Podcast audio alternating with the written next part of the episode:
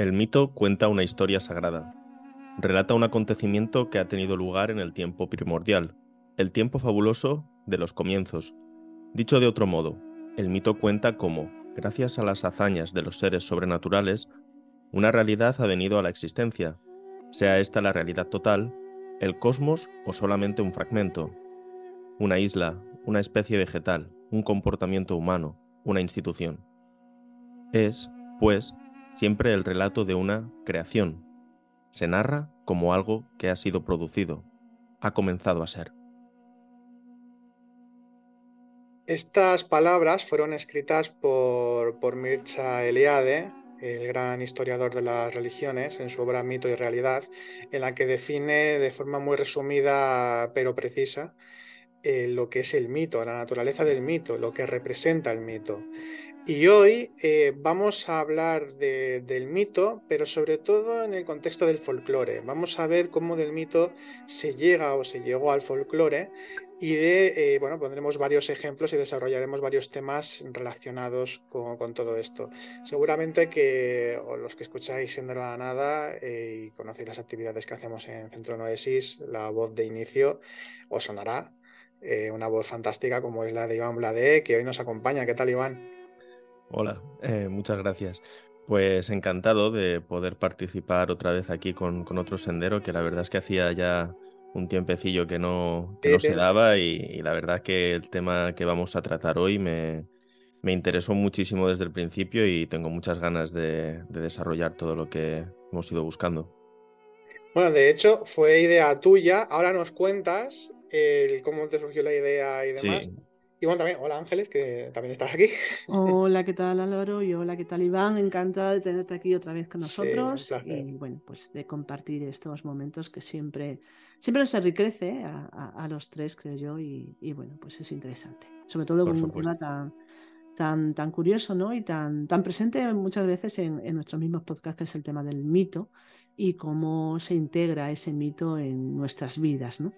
Así que bueno, pues lo dicho, bienvenido. Bienvenido sea, Iván. Gracias. Bueno, pues antes de empezar, eh, comentaros que eh, tenemos un cambio de fecha de, curso de, autoconocimiento y espiritualidad que íbamos a comenzar. Lo hemos pasado al viernes 3 de marzo a las 7 de la tarde. Al curso de autoconocimiento y espiritualidad. Os dejamos el enlace eh, en, la, descripción de, este podcast, el enlace al temario y funcionamiento del curso. Y ahí están todos nuestros datos, pues si os interesa hacer el curso o queréis más información, pues tenéis ahí varias vías de contacto para, hablar con nosotros. Y bueno, pues ahí lo tenéis, tenéis toda la información. Dicho lo cual, vamos a comenzar eh, con Sendero a la Nada, con este nuevo podcast. Y mm, eh, bueno, Iván, cuéntanos, ya para, para, comenzar, para entrar en calor, cuéntanos eh, cómo te surgió la idea, porque lo he dicho, fue una idea de Iván, la de hablar de folclore, pero cuéntanos, cuéntanos el desarrollo. Porque... Sí, sí, bueno, estaba ahí pues yo con, con, unas lecturas y de repente pues vi ese vínculo que existe entre las tradiciones populares y, y, la mitología en sí mismo. O sea, es, es algo que pues por lo que sea nunca había asociado de, de esta manera y en cuanto pude conectarlo me pareció pues muy interesante que eh, lleváramos pues esto, ¿no? Sobre todo lo que es la presencia del símbolo eh, con, con, lo que son pues las, las tradiciones de, algunos lugares. Eh, creo que mm, puede ser que algunas de, las tradiciones, pues esto, que tengan ese arraigo local, pues no, no se mm, tenga en cuenta ese elemento y, y bueno, con los casos que yo he estudiado para, para este podcast, que pues uno es el de mi propio pueblo y otro es eh, la Tarasca de Granada, pues la verdad es que el, estudio me ha, me ha, ofrecido pues ver que realmente muchos elementos que sí que he podido reconocer en, en, la mitología, en algunos mitos, pues se reproducen de una forma muy evidente también en, en esas tradiciones, ¿no? Como si fuera una especie de mitología local.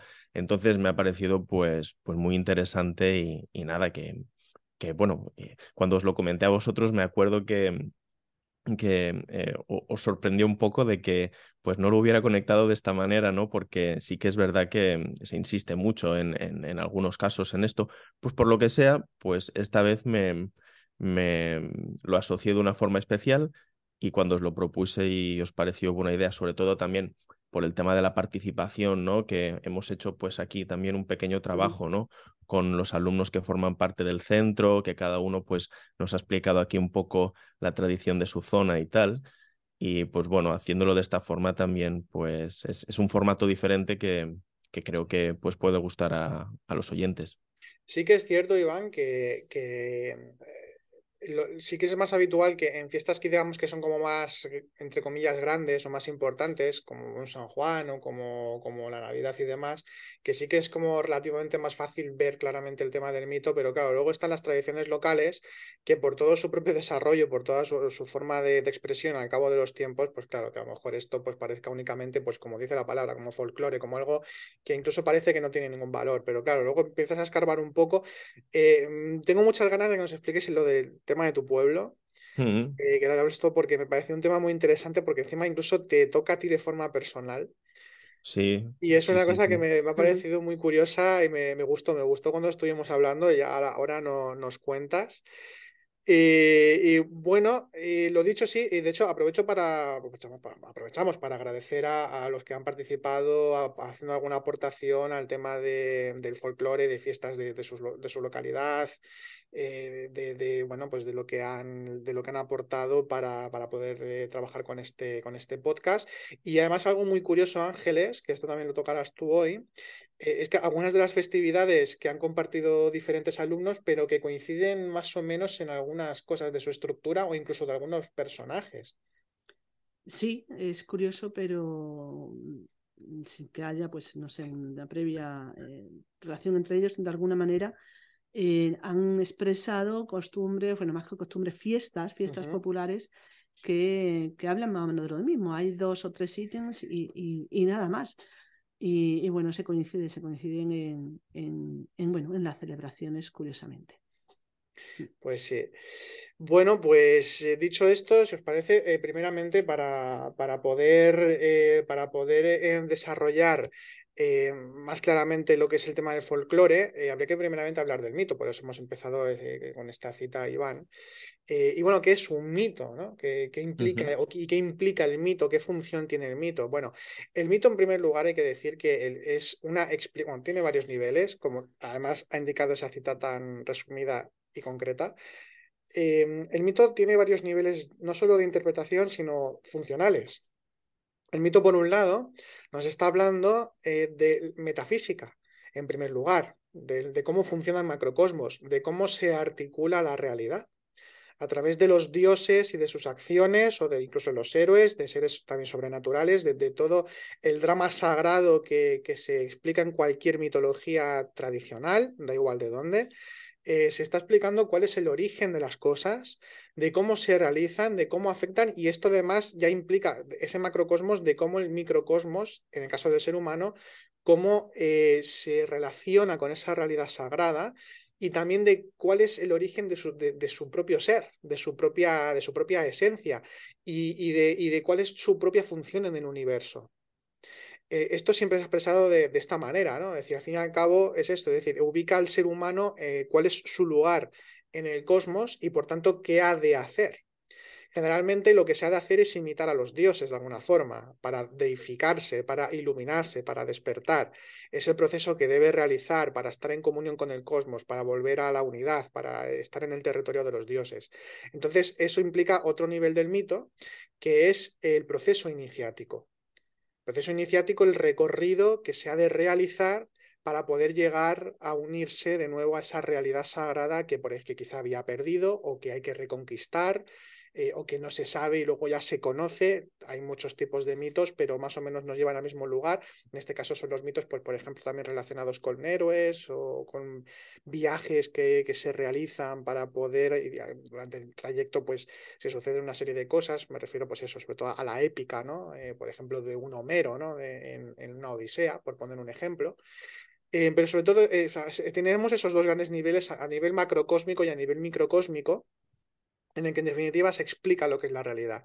A diferencia de lo que se ha dicho generalmente, eh, sobre todo en el siglo XX y también en parte del XIX, para explicar el, mito como un intento de explicación a la muerte o un intento de explicación de qué hacemos en la vida porque somos unos desconocidos, o sea, desconocemos las cosas y no sabemos por dónde ir en esta vida y queremos seguridades, en realidad, eh, si conocemos un poco más el fondo, veremos que eh, el mito es simplemente una, una representación representación simbólica y arquetípica de lo que es la propia experiencia espiritual, de aquellos que han experimentado, que han intuido, que han, que han visto esa realidad, que la han, que la han vivido.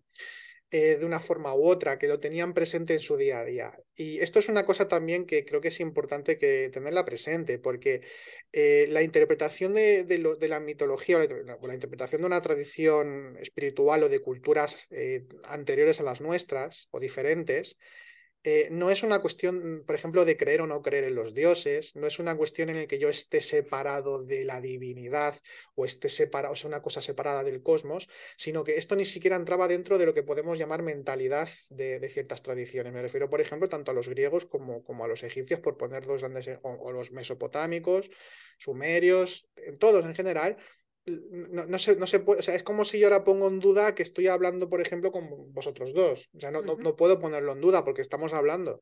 Pues para ellos la presencia divina, no hay una separación entre presencia divina y participar de ella de una forma u otra eh, con la vida como tal. Es más, en la cita misma de Eliade, ¿no? Dice, el origen de una institución, el origen de, bueno, de varias cosas, incluidas, por ejemplo, oficios. Hasta el oficio era un desempeño sagrado ahora que se considera como algo incluso que no, nos permite vivir nuestra propia vida, pero lo que sí es cierto es que es eso, que se tenía una consideración muy diferente respecto a todo. Y esto ya implica una participación y una experiencia muy diferente ¿no? de, la realidad. esto, esto respecto al mito. Luego ya eh, eh, eh, dentro del mito, como en las tradiciones espirituales, el mito es como el sustento, el fundamento que conforma toda la realidad, no sé si decir religiosa o espiritual, de una tradición concreta, porque es, lo que ofrece los símbolos, las formas eh, que se tienen luego en presente y se practican y se, y se estudian para seguir profundizando. ¿no? Por ejemplo, en el caso de la, de la Biblia o de, o de la Torá, eh, un cabalista, pues eso, el mito que presenta la Torá, el Pentateuco, eh, pues es, el estudio que se realiza de la cabala es ese, del estudio del mito junto con la palabra, el número y demás, pero al fin y al cabo es del mito. Entonces, el mito es el gran fundamento y de ahí luego aparecen los rituales. No, es que aparezcan, sino que los rituales tienen una relación directa también con el mito, con el símbolo, el arquetipo, porque está hablando todo el rato de la historia sagrada, o de, de la hierohistoria, ¿no? que diría el mismo Eliade esa historia sagrada que está hablando de aquello que va más allá del tiempo, que es, el lugar de los orígenes, el tiempo primero, ¿no? el kairos, el, momento oportuno, el momento de los dioses. Nos está hablando de lo eterno y de cómo se hace presente, por ejemplo, a través del mito o del desempeño del oficio o de simplemente el eh, llevar una, o sea, el tener una conducta o, o trabajar en una serie de valores que nos ubiquen, imitando a los dioses, nos ubiquen en esa misma realidad. Entonces, eh, eh, esto implica que aparte del rito, también tenemos otra, parte muy importante que son las festividades. Las festividades, que es de lo que vamos a hablar hoy prácticamente, pero las festividades es que es una continuidad de la práctica espiritual. Pongo un ejemplo también con los egipcios, ¿no? porque es un ejemplo que, bueno, la verdad lo he visto recientemente y entonces lo tengo más fresco. En el caso de los egipcios, pero que lo dicho, se extiende a todos, las tradiciones, eh, eh, ellos eh, tenían muy presente en sus vidas las bajadas y crecidas del Nilo, porque ahí dependía su comer, dependía, bueno, es que era, era sacratísimo el Nilo, o sea, era algo súper importante para ellos. Y entonces, claro, había una serie de festividades, pero no era para celebrar la llegada de la crecida del Nilo, exactamente, no era eso. Era para pedirle al Nilo o casi para obligarlo, entre comillas, casi como un acto mágico, un acto de operar con las fuerzas sagradas, de pedir que hubiese una crecida del Nilo, que fuese lo suficientemente buena para que, para que pudiera pues los cultivos para que pudieran crecer sanos y que hubiese comida para todo el año. Y esto implicaba pues la espera de un momento determinado, que era justo casi al inicio de, la crecida del Nilo, que aparece la estrella de Sirio, que es la diosa Isis, que con sus lágrimas eh, eh, llora sobre, mm, no recuerdo mal ahora, creo que es Horus o Osiris, diría que Osiris. Y entonces es cuando crece. Está muerto, eso sí. Sí, sí, sí. Cuando es, cuando, cuando crece el, el, río, ¿no? Entonces, esto no era un mito de no, es que bueno, es como una representación. No, no, para ellos era de verdad todo esto. Es decir, aparece Isis y por tanto iba a empezar la crecida del Nilo. Eh, y es por el propio despliegue que va a hacer el dios en concreto del río y que, va a, regar nuestros cultivos. Puede ser un ejemplo, pero es que esto se ha dado de una forma, o sea, todo, esto es un solo ejemplo de millones de ejemplos de cómo era la, propia festividad en la que participaban todos, de cómo era eh, la participación, la, la conexión con las fuerzas sagradas, el recuerdo de eso, el incluso, bueno, mm, reforzar eh, em, esa conexión con los dioses.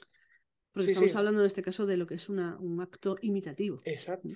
Como dice también Eliade, toda celebración es rito, por lo tanto, todas las fiestas lo que realmente se, son, son en origen ritos. En origen y, hasta ahora, toda fiesta es un rito. ¿Pero qué sería un rito? Un rito es un acto donde se imita lo que son eh, los eventos cósmicos los diferentes procesos en los que cada ser humano, bueno, toda la humanidad está inmersa. Entonces, una forma de, de alguna manera, de recuperar e integrar esas dinámicas de la ley universal, de la manifestación universal, es a través de, una, de un rito que se transforma en una celebración eh, para eso, para imitar y de alguna manera no solamente imitar, sino como empujar y potenciar la realidad de lo trascendente representada en esas celebraciones con los mitos y los símbolos. Pero se habla de una realidad trascendente a la que hay que no solamente imitar, sino empujar. Y esto, por ejemplo, en la celebración, el rito tan, tan, tan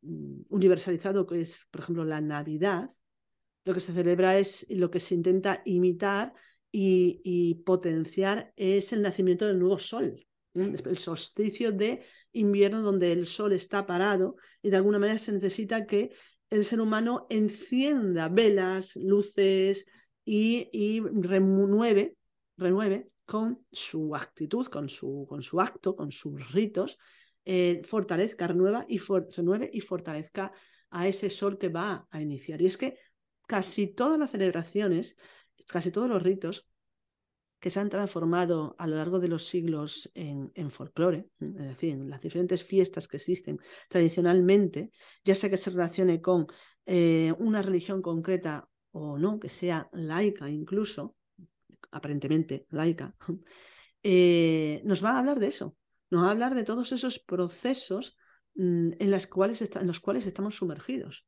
Y las tradiciones más laicas, las, las que podemos decir ahora, que surgen ahora, o que más que surgen, que se potencian ahora, desde incluso una desvinculación prácticamente eh, casi total de, del cristianismo, de otras tradiciones, mm, es de alguna manera la necesidad que el ser humano tiene internamente de reactualizar los contenidos espirituales, los contenidos de la ley natural, los contenidos de la realidad que todos vivimos internamente. Entonces, las fiestas jamás van a desaparecer. En todo caso, aunque cambie el arquetipo eh, universal, aunque, aunque, cambien las tradiciones espirituales, la fiesta, la celebración, el rito siempre va a estar ahí porque el ser humano tiene esa necesidad de manifestar aquello que quizás no recuerda ni rememora desde una forma más directa, que es la tradición espiritual, la religión, el rito religioso, pero que no, no, lo, no lo vivencia de esa manera, pero como internamente eso es un bullir, un, participar igualmente de esos cambios, lo va a vivenciar y lo va a perpetuar a través de los rituales, a través de las celebraciones donde el mito y el símbolo está eternamente presente. Sí, sí. Mira, mientras estabais comentando todo esto, también se, me ha ocurrido, ¿no? Que a veces, ¿no? Pues lo, comentamos en las clases, que eh, a día de hoy, para entender un poco la situación en la que nos encontramos, ¿no? Pues tenemos que, también entender de dónde venimos. Y sí que es verdad que, pues, eh, actualmente, pues esa, el, conocimiento, tal y como se, se da a conocer, sin intentar pues, ser redundante, se, da de forma fragmentada, ¿no? Todo, no sé si a veces hemos comentado ¿no? que en, esa, en ese tiempo axial, ¿no? cuando Heráclito, la época de Lao Tse, Buda, eh, el conocimiento se daba a conocer de una forma unitaria. Y más adelante, sobre todo con la aparición pues, de Platón, Sócrates, las categorías, ya todo se empieza a dividir. Entonces, eh, en esa división eh, también aparece de una forma diferente la religión y la mitología porque eso no está dividido de nada, pero ya se da a conocer como una realidad aparte, como una cosa diferente. ¿no? Entonces, eh, el profundizar sobre el arquetipo lo que nos permite es volver a conectar ¿no? toda esa realidad eh, fragmentada y dar una versión unitaria que nos permita sobre todo pues rememorar ese estado de, de presencia, porque si solo entendemos el arquetipo como si fuera pues una narración de, no sé, patrones psicológicos, por llamarlo así, la cosa es que mm, pierde totalmente el sentido que nosotros pretendemos darle y de hecho pues es algo que también nos anima bastante a hacer pues este desarrollo, ¿no? Este planteamiento de podcast, que es un poquito pues hablar de que esa mitología al formar parte también de, de esas tradiciones locales, pues es algo que es que no tenemos que, que buscar en un lugar diferente del que ya estamos. Y eso es muy interesante. Exactamente. La verdad es que sí.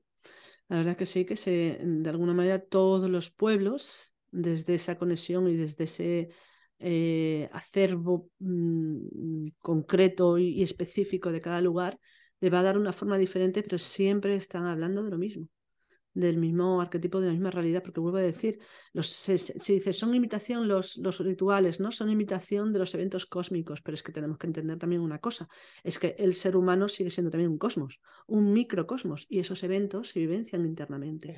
De tal manera que hay una necesidad. Entonces, por muy eh, alejado que, que esté aparentemente una celebración tradicional, ¿no? folclórica, una celebración de lo espiritual, de lo arquetípico, perdón, de lo arquetípico y de lo simbólico, por muy alejado que aparentemente esté, eh, esas personas a realizar, es, a realizar esas celebraciones están rememorando lo arquetípico internamente, lo están rememorando. Entonces es, realmente muy, muy interesante el tema de, del folclore, que bueno, hemos hecho ahora hoy, ¿no? Pues este trabajito un poquito, pues breve, porque no, no tenemos tiempo tampoco, pero que sería para, para desarrollar quizás con, con, mayor profundidad. Sí, por cierto, una, una anécdota que me pareció bastante curioso lo, que es la vida. Eh, em, el tema del folclore, precisamente, de, de, folclore, o qué diferencia hay de mito y folclore. Realmente no hay tanta diferencia, simplemente es eso, es decir, que queda, eh, como decía Ángeles, queda la festividad por esa necesidad, por esa continuidad del vivir y de continuar experimentando esa realidad de una forma u otra. Luego, pues ya sabemos que cuando el cristianismo se convierte en la religión del imperio, mm. cuando siglo IV o V y demás, pues empiezan las festividades a cristianizarse muchas de ellas en lugar de, desaparecer mm. completamente. Algunas desaparecen evidentemente, seguro, pero otras tantas, ¿no? O sea, se, hubo simplemente un cambio. Eh, se cristianizó, pues entonces aparece el santo de Marras, que vamos a ver cosas de estas hoy, además un poquito, ¿no? Eh, pero que viene ya de festividades anteriores y de arquetipos anteriores y símbolos anteriores. Y es que es curioso porque, indagando un poquito sobre el tema del folclore, decir que la palabra folclore significa, por un lado, folk, que sería pueblo, lore, que sería acervo, sería un conocimiento, una sabiduría, por lo tanto, folclore sería como sabiduría popular, lo que comúnmente se ha dicho sabiduría popular o conocimiento popular. Y, claro, es que eh, resulta que hasta no hace tanto, pongamos aproximadamente 200 años, cierto tipo de festividades locales se consideraban como algo rural, que no tenía un gran valor, que era como ya una costumbre sin, sin ningún sentido prácticamente, simplemente costumbre, ¿no? ya como un arraigo de un lugar concreto. Y claro, no deja de ser curioso que aproximadamente siglo XVIII, siglo XIX, cuando Alemania, por un lado, que estaba como naciente, la Alemania que conocemos ahora, como Estado, naciente como, como Estado. lo, cuando, que conocen los Estados-nación, el romanticismo, todo esto. Eh, y luego también en parte Inglaterra. Estos dos países fundamentalmente, eh, como están intentando construir lo que sería la idea de Estado-nación con su propia arraigambre, cultura, fondo, etcétera, ¿no? Nuestro origen, nuestros orígenes son los griegos, cosas así por el estilo, que, que claro, eran todo tergiversado, pero lo que no deja de ser curioso es esto, que justamente también se ponen a estudiar eh, estudiosos pues tipo arqueólogos y eruditos de todo tipo, la, nueva antropología como tal como nace, que tiene una connotación de supremacía sobre el resto de culturas, ¿no? En todo ese tipo de cosas, precisamente desde un enfoque que podemos considerar mm, de poca comprensión real de todo este tipo de, de cosas, ¿no? Eh, y empiezan a descubrir que hay un fondo simbólico, o mejor dicho, a redescubrir o a sacar en la palestra, que esa sabiduría popular aparentemente rural, ignorante, que no tenía ningún sentido, que quizá tenía más sentido de lo que parecía. Es como que vuelve a sacar sobre la palestra y decir, no, ojo, que en realidad esto tiene una continuidad histórica y me pareció bastante curioso como ese cambio de cómo se vuelve a estudiar también esto, que es a, partir de algo que ni siquiera tiene que ver con la espiritualidad directamente, pero bueno, luego ya, pues como ya está sobre la palestra, se puede estudiar o se ve más claro, pues entonces ya se puede trabajar sobre, sobre todo esto, ¿no? Entonces, eh, bueno, dicho lo cual, no sé si queréis comentar alguna cosa más en este, esta pequeña introducción que estamos haciendo. Eh, pues eh, Iván, eh, me gustaría ya que nos explicases, por favor, porque quiero saber más del tema de, tu pueblo, que nos digas cuál es tu pueblo, las festividades, está San Roque por ahí, qué tiene que ver contigo directamente. Cuéntanos. Sí, sí, la verdad es que mm, me hace mucha ilusión hablaros de, de, la tradición que hay aquí en, en mi pueblo, en Benisanet sobre, sobre San Roque, eh, porque pues a medida que he ido indagando, pues aparte de que he visto una riqueza en cuanto a símbolo muy fuerte, ¿no? que desconocía totalmente, pues también eh, hay un tema que es un arraigo familiar, ¿no? Con una serie de, de, datos que os voy a dar, pues que juntándolo todo, pues la verdad es que queda, queda algo pues que me apetece mucho contar. Entonces, bueno, ya eh, sin más demora ya, ya empiezo. Em, aquí en Benisanet, en, en, mi pueblo. Perdón, Benisanet, es, la ¿eh? provincia de Tarragona. Sí, sí, Benisanet es un pueblo de, de la Ribera de Ebre, eh, en la provincia de, de Tarragona, Cataluña. Y, y, bueno, tenemos aquí el, el, patrón, que es San, San Jaime, pero eh, tenemos una ermita que está dedicada a, a, San Roque. Y entonces hay una historia detrás que ahora pues es lo que, lo que os voy a empezar a contar, ¿no? Esta ermita se construyó en el siglo XIX para rendir culto al santo por haber frenado la propagación de la epidemia del cólera. En las senias, las, las senias son las, las masías que quedan afuera del pueblo. Sencillamente esto. Entonces la ermita eh, se construyó en el lugar en que la peste dejó de, de propagarse, y la peste, perdón, el cólera, que luego descubrí que se trataba de, del cólera y no de la peste. Actualmente se celebra una misa que es el primer sábado de octubre y durante varios años se realizó una fiesta popular justo al lado de, la ermita que se llamaba Fiestas de las Senias. ¿no? Eh, un ascendente mío, un tío abuelo, Artur Bladé, eh, fue un prolífico escritor local de principios de siglo y en sus libros pues, nos habla de, esta tradición ¿no? y resumiendo pues eh, nos cuenta de que eh, es una fiesta, era una fiesta donde se realizaban pues, eventos vinculados a las costumbres de la época, exhibición hípica, vaquillas, concursos de cartas, música en directo, pues todo esto. ¿no? Durante algunos años, esta fiesta fue organizada por mi padre conjuntamente con otros socios colaboradores Em, justamente al coincidir en octubre, la primera semana, pues es aquí eh, donde también los agricultores habían ya cobrado pues las liquidaciones de la fruta y eso ya en sí pues ya era un motivo de, celebración. Entonces ahí se juntaba un poco todo y además de, de la misa, ¿no? Pues se hacía pues toda esa fiesta. el nombre de la... Dime, dime. un, detalle que a mí me parece curioso, que lo que acabas de comentar, el tema de la fruta y como que ya no ha habido algún tipo de rédito, ya se ha hecho, que es que además coincide un poco también con algunas festividades tradicionales, que era como la celebración ya de que se ha cosechado, y que además ya vamos de cara al invierno, de cara al nuevo año, como que ya estamos en una parte del ciclo importante del ciclo del año, y aquí de mm. alguna forma también está como esa reminiscencia, ¿no? Claro, en el ciclo agrícola. Sí, sí. Sí, sí. Bueno, también nos habla en ese sentido como de, la abundancia, ¿no? En un momento de, abundancia. Sí, también. Sí. Para que esta abundancia, pues, eh, que sea interna, ¿no? Que es lo que nos interesa. Entonces, eh, en octubre, pues eso, habían cobrado ya, entonces era motivo de, celebración. El nombre de, la finca donde se realizaban se llama La Capelleta, que en castellano es Capillita.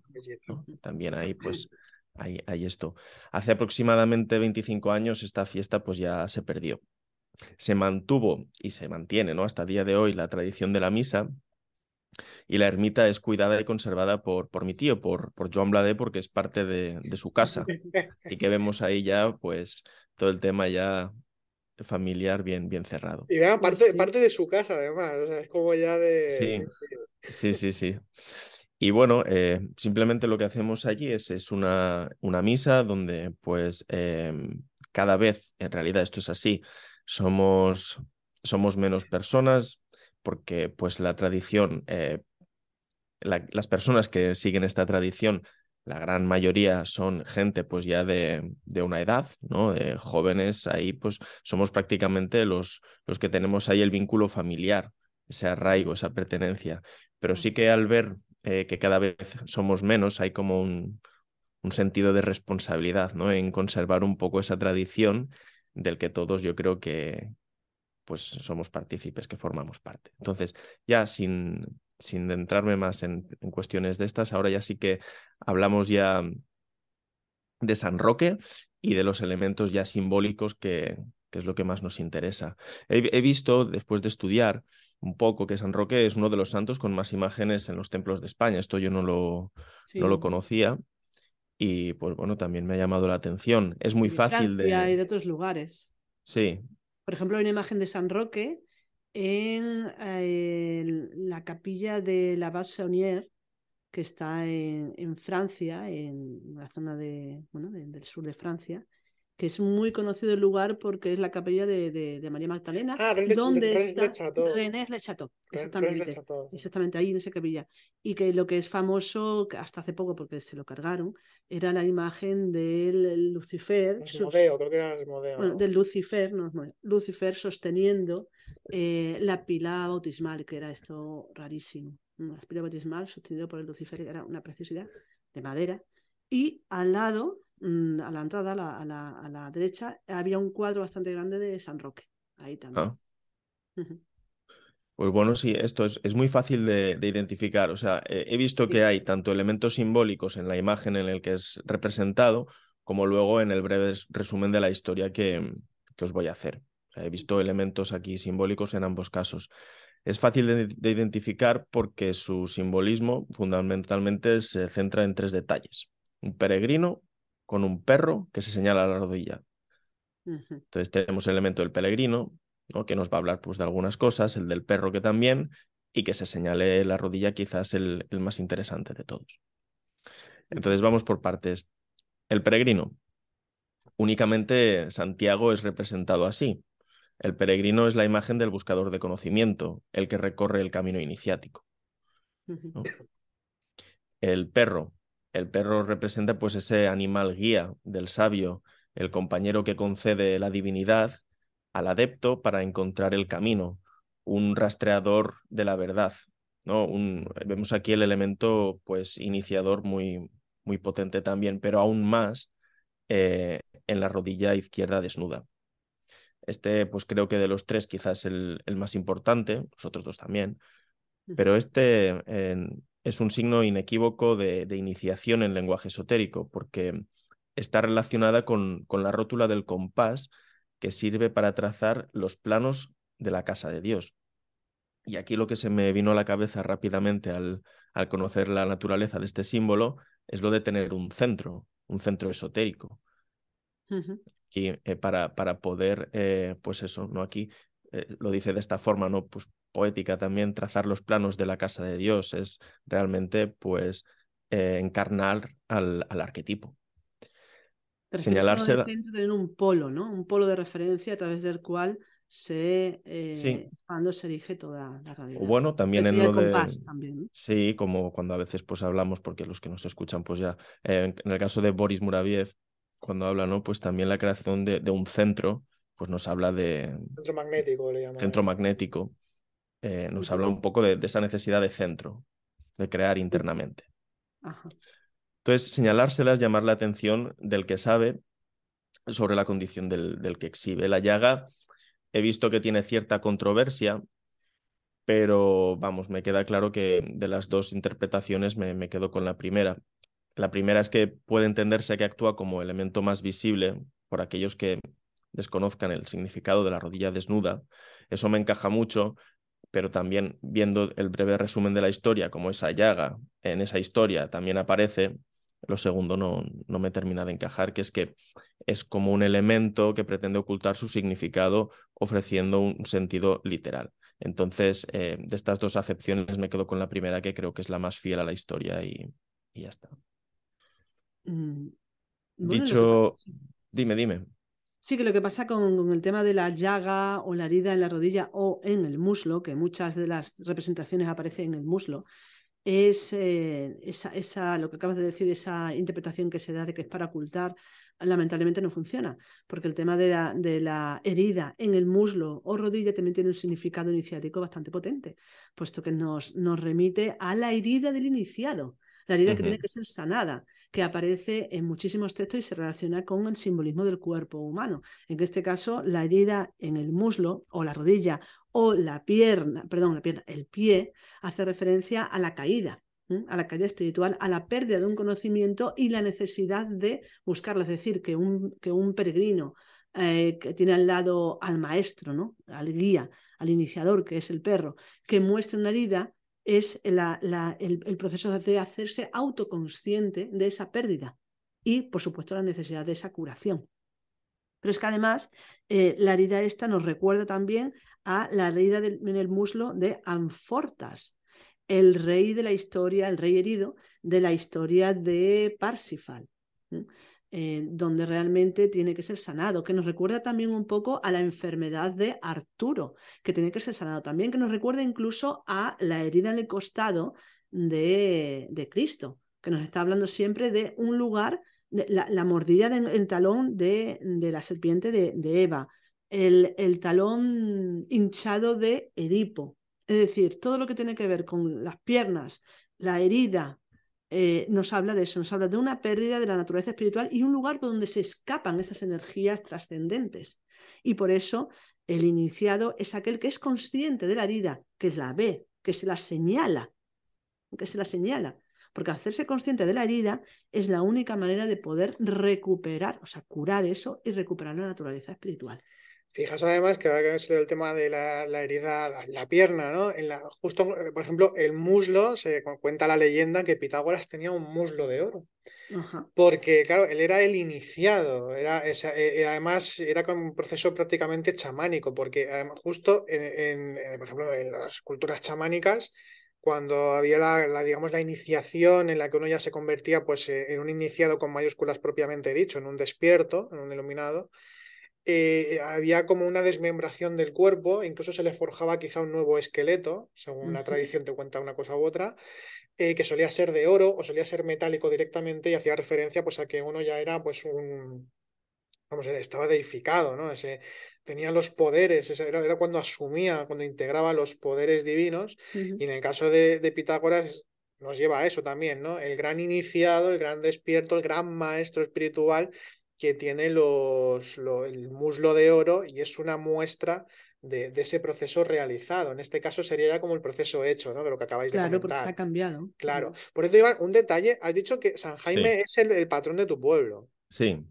Es Santiago. No deja de ser curioso que dos, digamos que las dos grandes figuras De, están conectadas porque son dos peregrinos o peregrinaje y peregrino.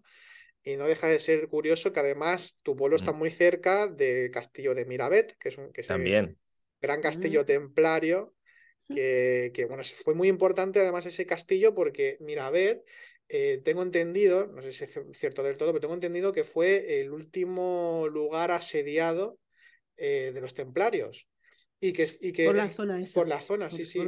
no, pero parece ser que históricamente, o sea, que es como de los últimos grandes bastiones que, que quedaron porque fue bastante tardío. Y entonces eh, eh, hubo justamente un Jaime eh, un rey Jaime II, que era hijo de Pedro el Grande, que estuvo asediando durante prácticamente un año el lugar. Cuento esto que parece que me voy un poco del tema, pero es que me parece interesante. No, si los templarios van a salir otra vez. Tienen que salir, ¿no? Pues dicho esto, pues lo dicho. Entonces, los, templarios que estaban ahí asediados y demás, los templarios en, muchas ocasiones eran gente noble. Y entonces, claro, eh, Jaime II, que estaba mandado por el papado a que acabase con los eh, con Mirabet, eh, hubo un momento después del asedio que era tan duro, les dijo, les dijo que no podían continuar ser templarios, pero que podían salvar la vida si dejaban de ser templarios y que el mismo Jaime II eh, les, eh, les iba a crear una orden. Entonces la orden de Montesa, que se funda sobre todo en Valencia y tiene relación también con Santes Creus, con este templo del cisterciense, evidentemente que nos gusta tanto, con tanta simbología, por eso también lo sacaba Tarragona, por eso lo sacaba a colación. Y de hecho hay incluso un símbolo de la Orden de Montesa, si no recuerdo mal, en un lugar que, que está, está donde el Palacio Real de, de Santes Creus, que es un, como una especie de pequeña torre. Y bueno, pues eh, vemos aquí que esas conexiones también se van dando y encima también se llamaba Jaime este, este rey, ¿no? Bueno, eh, ¿qué más, Iván? Cuéntanos.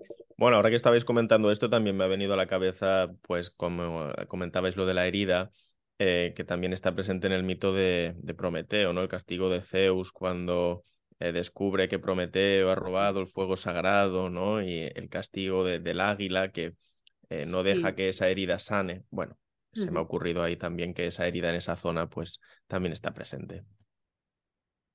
Sí, bueno, no deja esa idea. Lo que pasa es que eso es un carcomer y una regeneración constante. Entonces, tiene que ver con el fuego en ese sentido. Y bueno, como herida sí, quizás nos alejamos un poco, pero bueno, igualmente es interesante todo esto. Bueno, pues os cuento ahora sí la, breve historia de, San Roque. Ay, sí, sí, claro.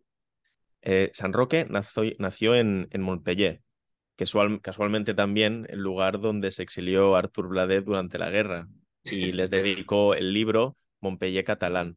En este mismo libro, al principio, cuenta que etimológicamente. No, pero Artur Bladé, ¿quién es? Vuelve a repetirlo. ¿Quién es Artur sí, Es, es un, Artur Bladé es eh, un ascendente mío, que fue un prolífico escritor, sí, sí. Y que pues tiene mm, una serie de libros donde él pues explica mucho eh, pues lo que son las costumbres locales, describe mucho eh, lo que es el pueblo de Benissanet, eh, la biblioteca de aquí del pueblo lleva su nombre, entonces es como que es un, uno de los, bueno, grandes nombres, por decirlo así, de, la historia del pueblo. Mm. Entonces me, llamó la atención que en, en, ese libro, al principio, ya lo encontré muy rápido, nos habla de la etimología de Montpellier y él comenta que proviene de Mons Pesulanus, que significa montaña cerrada. Mm. Y aquí ya empezamos a tomar contacto con esa realidad simbólica, ¿no? Mm. La imagen de la montaña como ascenso espiritual ha sido representada en, en varios... En todas las En todas. Siempre hay una montaña sagrada, siempre, sí, sí. Es un elemento que es, que es muy recurrente. Cerrada yo creo que habla ya pues por sí mismo, ¿no? Es, es lugar, ¿no? Donde se haya ese conocimiento oculto que no es accesible para todos. cualquiera. Se cuenta que San Roque al nacer mostraba dos cruces rojas marcadas en la piel, una en el pecho y otra sobre el hombro izquierdo. Cuando tenía 20 años, peregrinó a Roma para entregarse al cuidado de los apestados, abandonados por los papas de Aviñón. Allí empezaron sus milagros al sanar a personas contagiadas, pero no obstante, el mito empieza al contagiarse él bajo la forma de una llaga en la rodilla, apestosa y maloliente, despertando repugnancia de todos, que hace que el santo se retire al bosque seguido de un perro fiel que le lamerá la fístula hasta curársela y le traerá pan todas las mañanas. Una vez curada la llaga y tras ocho años de ausencia, vuelve a su tierra natal y nadie le reconoce. Aquí sí que vemos una serie de elementos muy, muy ricos a nivel simbólico, ese despertar la repugnancia de todos, el tema del retiro, ¿no? al bosque, esa necesidad de, intimidad, de conexión, ese proceso, ¿no? la imagen del perro fiel que hemos comentado antes, eh, que representa pues esa, esa ayuda, ¿no? esa guía para, para la iniciación. y además le la... ¿Cómo? Esa curación, porque es el que le lame la llaga. Sí, sí, sí, le lame la, la, fístula hasta curársela y además no le trae cualquier cosa todas las mañanas, le trae pan, que el pan, pues simbólicamente también representa ese alimento interior. Espiritual. Alimento sagrado, sí, sí. Sí. Los ocho años de ausencia, pues bueno, el ocho sí que podríamos tirar ahí un poco, pero bueno, lo que, lo que me parece muy, muy relevante es que cuando vuelve a su tierra natal nadie le reconoce. Eso sí que creo que, que pues... el ocho es la octava, por lo tanto habla de un proceso completo. Por eso nadie... A la octava, claro, no lo había relacionado. Sí, sí, es un ciclo, Un ciclo realizado, sí, sí. Sí, y esto, pues bueno, que nadie le reconozca, pues ¿por qué? Pues porque ya no es el mismo, porque es, ese, es otro, ese hombre nuevo, ese segundo nacimiento. Bueno, podemos decir aquí de muchas formas que al final nos está hablando de que se ha realizado pues a cierto nivel espiritualmente y que ya no es el que era. Muy bien. Mm, por cierto, disculpa, un, detalle que me acabo de acordar ahora. En varias ocasiones en la Odisea de Homero, Odiseo, o también llamado Ulises, pero es que es Odiseo, yo no sé nunca. Eso es una cosa que siempre me ha parecido curiosa. porque el personaje mitológico siempre es Ulises, pero el libro se sigue llamando la Odisea? Cuando se llama la Odisea, porque es el viaje de Odiseo, pero bueno, alguna razón habrá. La cosa es que eh, Odiseo, en su viaje, hay en, varias ocasiones, en varias paradas que hace durante su viaje hasta Ítaca, resulta que em, em, se, se nombra de alguna forma, se dice, eh, que cambia su aspecto. Por ejemplo, ha tenido un baño purificador o se le ha parecido a Atenea, que es como una guía, su guía casi principal, y entonces de alguna forma le ha cambiado el aspecto, como que es alguien nuevo o casi irreconocible, ¿no? Como que eso siempre se está presente, esa cosa del cambio que tiene que ver con ese ciclo que se ha hecho nuevo, con ese nuevo paso iniciático. cuando llega ahí nadie le reconoce. Exactamente, pero es que además eso le pasa como varias veces durante, durante el camino. Las transfiguraciones. Sí, sí, sí. Bueno, lo mismo pasa justamente, te ha pasado igual en la Biblia, es decir, cuando eh, Jesús, ¿no? Cuando después de mm, cuando, cuando después de su muerte en la cruz, después de los tres días y demás, de, de, estar, pues eso, en la, cueva y demás. Luego también en la transfiguración hay algunas personas que no lo reconocen también. No, no, claro, no se reconoce. Por eso, por eso, que es algo que está ahí, ¿no? Como hmm. nos habla de esa transfiguración, como acaba de decir Ángeles. Perdona, sí, sí, igual. No, no, sí, el, lo que es el mito en sí de San Roque ya, ya lo he terminado. Eh, si queréis comentar algunas cosas que os hayan llamado la atención, yo aquí los, los elementos que he visto más o menos ya, ya lo he comentado y simplemente insistir en eso, que yo era completamente desconocedor de toda la carga simbólica ¿no? que había pues en esa ermita con este santo y que ha sido pues eso, una chulada pues poder ver lo que hay más allá de, de, esa, de esa tradición. Pues sí, es un, es un santo de estos que de alguna manera retoma, ¿no? O recoge, más que retomar, recoge diversos elementos tradicionales que seguramente existían previamente en muchos lugares y que de alguna manera ha sido como el aglutinador, ¿no? De esas, a nivel de, bueno, mm, una adaptación cristiana que se convierte pues en, en aglutinador de, de mensajes tradicionales. Hay una cosa que no has nombrado del mito de, de San Roque y es el nombre. Roque se relaciona con roca. Ah, claro. y roca es piedra. Sí, ¿Mm? sí, me conecta mucho con lo de la montaña también. Sí, pero sobre todo con la piedra, ¿no? La piedra que se habla de la piedra bruta, la piedra bruta en, el, en la alquimia, ¿no? La piedra bruta que hay que cincelar, hay que trabajar para convertirla en la piedra eh, sagrada, la piedra filosofal, ¿no? A través del cual se edifica todo el templo interno. Entonces, bueno, pues también es, es, un, es un símbolo de, de, un conocimiento oculto, un conocimiento oculto, fundamentalmente, San Roque.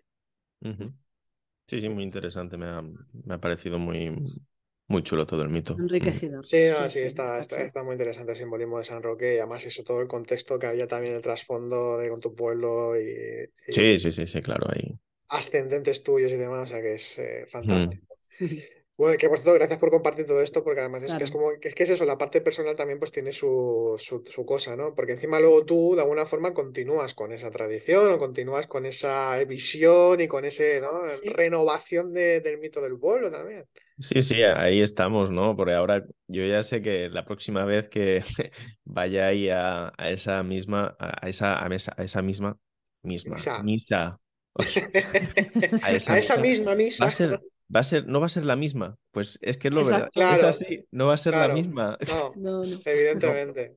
porque pues al, al, poder conectar con toda esa realidad que no es, está velada hasta que uno, pues por lo que sea, no se pone a estudiar o no, no entiende no, no por una falta de, interés, sino es que el interés se genera cuando aparece un poco una posibilidad de ver. Primero aparece la, posibilidad de ver y luego aparece el interés, ¿no? Es, esa, es ese equilibrio entre el ser y el saber que, que aparece en todo el camino. Primero se ve algo y entonces se, despierta la necesidad de saber. Y mientras más se sabe, más se ve. Y viceversa. Mm.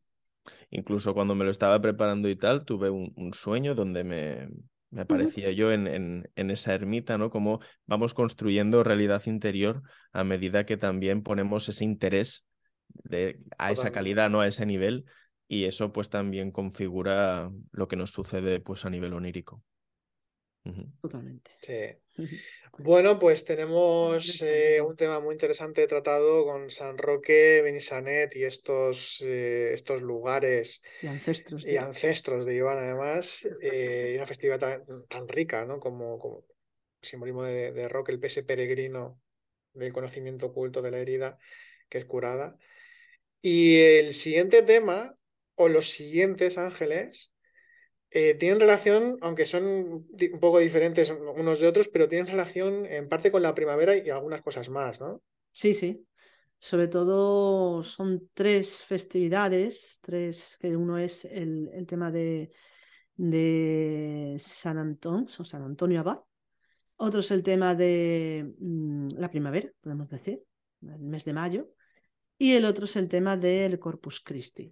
Entonces, están todos bastante relacionados y que se relaciona también con el tema de, la tarasca, precisamente del que va a hablar pues Iván. Entonces, si os parece, podemos eh, bueno, leer un poquito lo que han ido aportando, ya que como fue algo que a los que hicimos partícipe a, a, los alumnos que quisieran participar de ello, ¿no? De que contasen pues lo que conocen un poco de, sus lugares de origen, ¿no? A nivel del folclore, de las fiestas más populares y tal. Y bueno, pues nos, han llegado varios mensajes. Lamentablemente no tenemos espacio para, para tanto, entonces hemos elegido eh, algunos de ellos.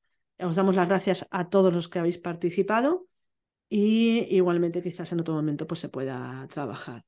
Mm, lo que ha quedado pendiente.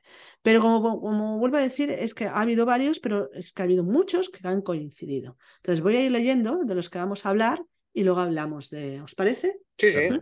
claro. Bueno, pues eh, Susana nos dejó el siguiente mensaje. Dice, hola, del folclore madrileño conozco poco, pero resulta que sí se hace en el barrio de Lavapiés la fiesta de la Maya.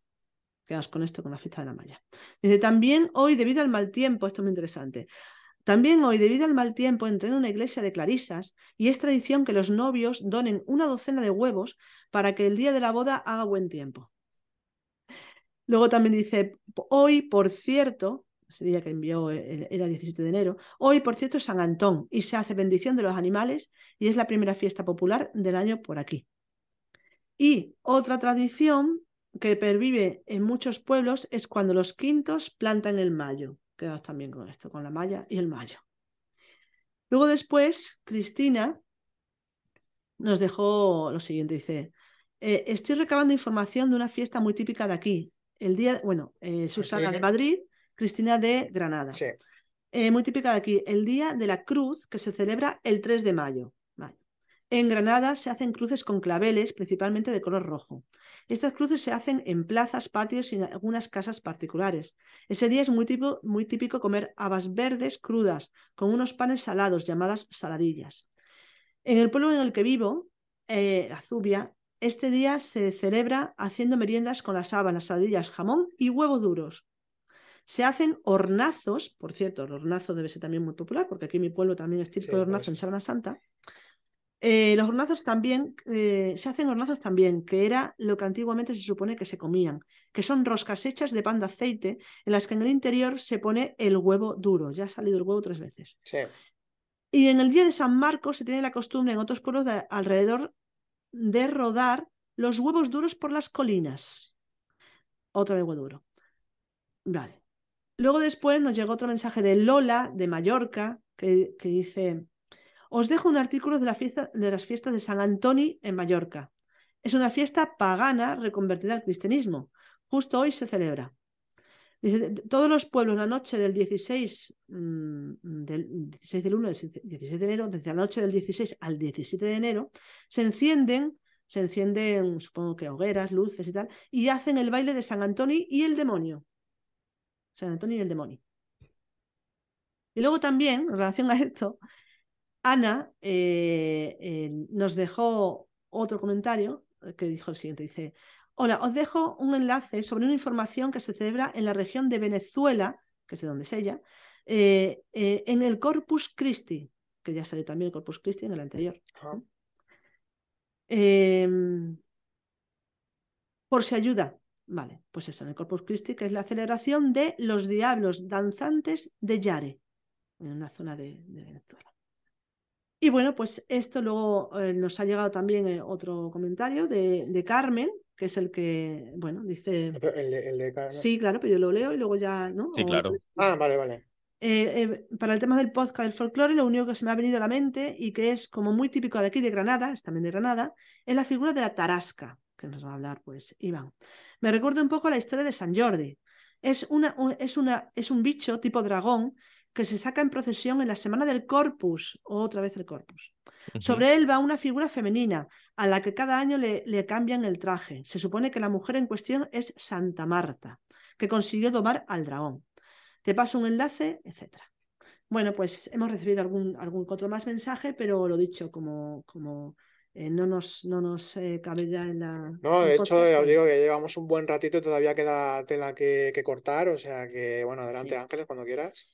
Bueno, parece que sí, que queda tela que cortar, pero tampoco tanto, porque, claro, viendo que los mensajes se parecían un poco y, redundaban en, alguna forma en el mismo mito, en los mismos símbolos, pues he reducido todo lo que nos dicen en tres, tres, tres, prácticamente dos. Uno es eh, la historia de San Antón, que voy a empezar por ella, ya que hemos hablado de San Roque, vamos a hablar de otro santo, que también es muy interesante por todo lo que aglutina. Entonces está la historia de San Antón o San Antonio Abad, y por otro lado, el tema del el mes de mayo. Mes de mayo con todo lo que, lo que implica también. Eh, bueno, pues vamos entonces con el San Antonio. Y cuando hablamos de San Antonio, cuando nos, nos imaginamos la, bueno, cuando recordamos la historia un poquito de San Antonio, lo que más nos viene a la cabeza es la lucha constante que tenía este pobre señor contra los diablos que constantemente le estaban picando, amenazando, hiriendo y que no le dejaban en paz, no le dejaban dormir constantemente todo esto, ¿no? Entonces, eh, vemos que eh, de alguna manera la historia de San Antonio, en este caso, pues aglutina esa idea, la idea de la lucha contra las fuerzas opuestas. Y que cuando leemos un poco la historia de San Antonio, de cómo esos, esos diablillos le molestaban constantemente. Eh, mm, si hay un autor que es Atienza que dice que si, si esta historia la contase un musulmán, hablaría de los jeans. De los jeans, sí. De los jeans. Los genios. Entonces, los genios de la naturaleza, los genios, bueno, pues de la tierra, etcétera, ¿no? Y también en relación a lo que sería pues los contenidos interiores de nuestra propia psique, nuestra propia tierra interior, nuestro propio subconsciente o eh, eh, de esos contenidos pues subterráneos en la propia psique del ser humano. Y, al mismo tiempo fuego también. O sea, también lo son. Sí, claro. sí, sí. Claro, claro. Porque otra de las cosas que aglutina en, todo, porque San Antonio como muchos santos, le pasa también a San Roque, pero quizás San Roque está más definido, San Antonio aglutina muchos símbolos, muchos, también relacionados con la fecha, porque como decíamos al principio, eh, las fiestas mm, folclóricas en las diferentes tradiciones eh, han venido de alguna manera a suplir el rito más religioso, más tradicional, pero que habla inevitablemente de eventos externos, eventos cósmicos o internos, ¿no? Pero eventos cósmicos que sufre la naturaleza y que sufre el cosmos. Por eso tenemos las fiestas tan importantes como son los solsticios de invierno y los solsticios eh, perdón, los solsticios, perdón, de invierno y de verano, y los equinoccios, donde en cada una de esas fechas hay celebraciones importantes. Navidad, San Juan, eh, Halloween más o menos, y eh, la Semana Santa. Entonces son cuatro fiestas que en todas las tradiciones se celebra, se llama de esta manera o no. Pero es que hay otras muchas fiestas que de alguna manera hacen como una especie de extensión de la influencia de estos momentos. Y esto es lo que sucede, por ejemplo, con San Antón. ¿Qué, es lo que, lo que aglutina de alguna manera eh, San Antón? Bueno, pues por un lado, eh, lo que aglutina es el tema de los demonios, los demonios, la lucha contra los demonios. Por otro lado, el fuego. Por otro lado, el tema de los animales y el tema de las carreras de los caballos. Porque en casi toda región de, España, casi toda comunidad o, incluso pueblo, hay muchísimos pueblos eh, en toda España donde eh, se hace alguna celebración de este tipo en esa fecha. ¿Y de qué fecha estamos hablando? Estamos hablando del 17, 16, 17 de enero. Entonces, ¿qué, qué fecha, qué, qué, tiene que ver a nivel de eventos cósmicos? ¿no? Porque cuando hablamos de la Navidad hablamos del solsticio y del, del, momento, el 24, el solsticio es el 21, el 24, el momento en el que el Sol comienza a, comer, a, moverse después de, salir de ese eh, eh, estatismo que es el solsticio de esos tres, cuatro días, empieza a moverse y empieza a crecer progresivamente la luz. Está naciendo el nuevo rey y ya está creciendo. Ha nacido el nuevo rey y está empezando a crecer. Por lo tanto, los días duran más, la luz durante el día tiene más presencia y la oscuridad va encogiéndose, que luego en el solsticio de San Juan sucede al contrario. Entonces, realmente lo que el. Ajá, otra de las cosas también, cuando se habla de estos eventos, concretamente del solsticio de invierno, de los dos solsticios, se hablan de que son como dos puertas. La puerta de los dioses y la puerta de los hombres. La puerta de los dioses es el solsticio de invierno y corresponde con eh, eh, la influencia de Capricornio. De hecho, se, se, dice de que las puertas son la puerta de Cáncer y de Capricornio. Porque el inicio de la luz, el inicio de, del nuevo sol se da concretamente en Capricornio, con la influencia. Entonces, cuando hablamos de ah, eh, San Antonio Abad en la celebración del 16 al 17, estamos hablando de los últimos días donde la influencia de Capricornio, y quedamos con esto, la influencia de Capricornio todavía existe, pero ya está acabando. Entonces, de alguna manera, lo que se hace es todo lo que se relaciona con ese signo, todo lo que se relaciona con esa influencia, ese nuevo nacimiento del Sol, se va a relacionar con eh, San Antonio Abad. Y claro, Mm, en relación a este, porque hay muchísimo en relación a, San Antonio, ¿no? En relación a, este santo, dice que justo se celebra en, este, en esta fecha, porque de alguna manera se relaciona con otras fechas anteriores que celebraban, por ejemplo, los romanos. Y los romanos en esas fechas, la fecha de Navidad, se corresponde con las Saturnalias, Saturno. Y la fecha de San Antón, un poquito más en esta fecha, en enero, 17, finales de enero, se, se, habla de las consualias. ¿Y en qué consistían esas celebraciones? Bueno, la, celebración de las consualias eh, consistía en cierto tipo de, bueno, de celebraciones donde lo que se hacía fundamentalmente era la bendición que se daba a los animales al ganado y a las cosechas para preservarlos de eh, mal año, un mal año, es decir, para hacer que eran bendiciones para proteger a los animales. ¿Y cuál es una de las celebraciones fundamentales que se le atribuye, una de las cualidades fundamentales que se le atribuye a San Antonio Abad? En muchos lugares lo que se hace es se bendice a los animales. En muchísimos pueblos se llevan animales ante el santo para que el santo los bendiga. Entonces, ¿qué es? Es una sustitución de lo que se hacía en estas fiestas. Pero claro, ¿quién era el que bendecía en las consualias en la antigua Roma? ¿Quién era el que, el que bendecía? Pues estamos hablando de mm, la influencia de Capricornio, el nacimiento de, del Sol. ¿Y quién es el regente de Capricornio? Cronos, Saturno. ¿Y quién es Saturno? Entre otras cosas, que es el dios del tiempo y todo esto, entre otras cosas, Saturno era el, mm, el dios de las cosechas y de la agricultura y de todo lo relacionado con ah, el sostenimiento de, la tierra, por lo tanto también los animales. Y por eso San Antonio Abad ha quedado como una especie de sustituto de las, eh, influencias de, de, este, de este dios, el dios Saturno, el dios Cronos, que además, además le llaman, y qué casualidad, que hay varios, varios eh, em, santos que la Iglesia cristiana celebra más o menos en esas fechas, a finales más o menos de enero, y que todos son barbudos, como Cronos, como Saturno. Pero no solamente eso. A San Antonio Abad se le, se le representa también con un báculo, un bastón en el que se apoya. Y curiosamente, eh, Saturno tenía también un bastón, porque es el viejo Saturno, que va con barba, rogado y apoyado en un bastón. Entonces, varios de los atributos de eh, Santiago, o sea, perdón, de, de San Antonio Abad son atributos del de, dios Cronos. Y por eso el tema de eh, la bendición de las tierras, la bendición del ganado y de preservarlos de esa, ese, bueno, de, la posibilidad del mal, ¿no? de, esta, esta tradición aquí se conserva, la de bendecir a los animales, y de hecho nos lo había comentado, pero San Antonio, también aquí en, en Benisanet, es, eh, bueno, ese día es, es, festivo local también, porque también es patrón del pueblo. ¿Cuántos patrones hay en tu pueblo? Sí, sí, sí. está bien, está bien. Bueno, pues ese, ese es un tema. Luego, en otros lugares se celebra mucho el tema de las carreras eh, de caballos, que tiene también relación precisamente porque el caballo pues por lo mismo, porque el caballo era el animal consagrado a dioses, de, dioses del panteón romano, griego, en, este caso era Hades, era, bueno, no, perdón, Hades no, Poseidón. Poseidón, Poseidón es el, creador o el padre de los caballos.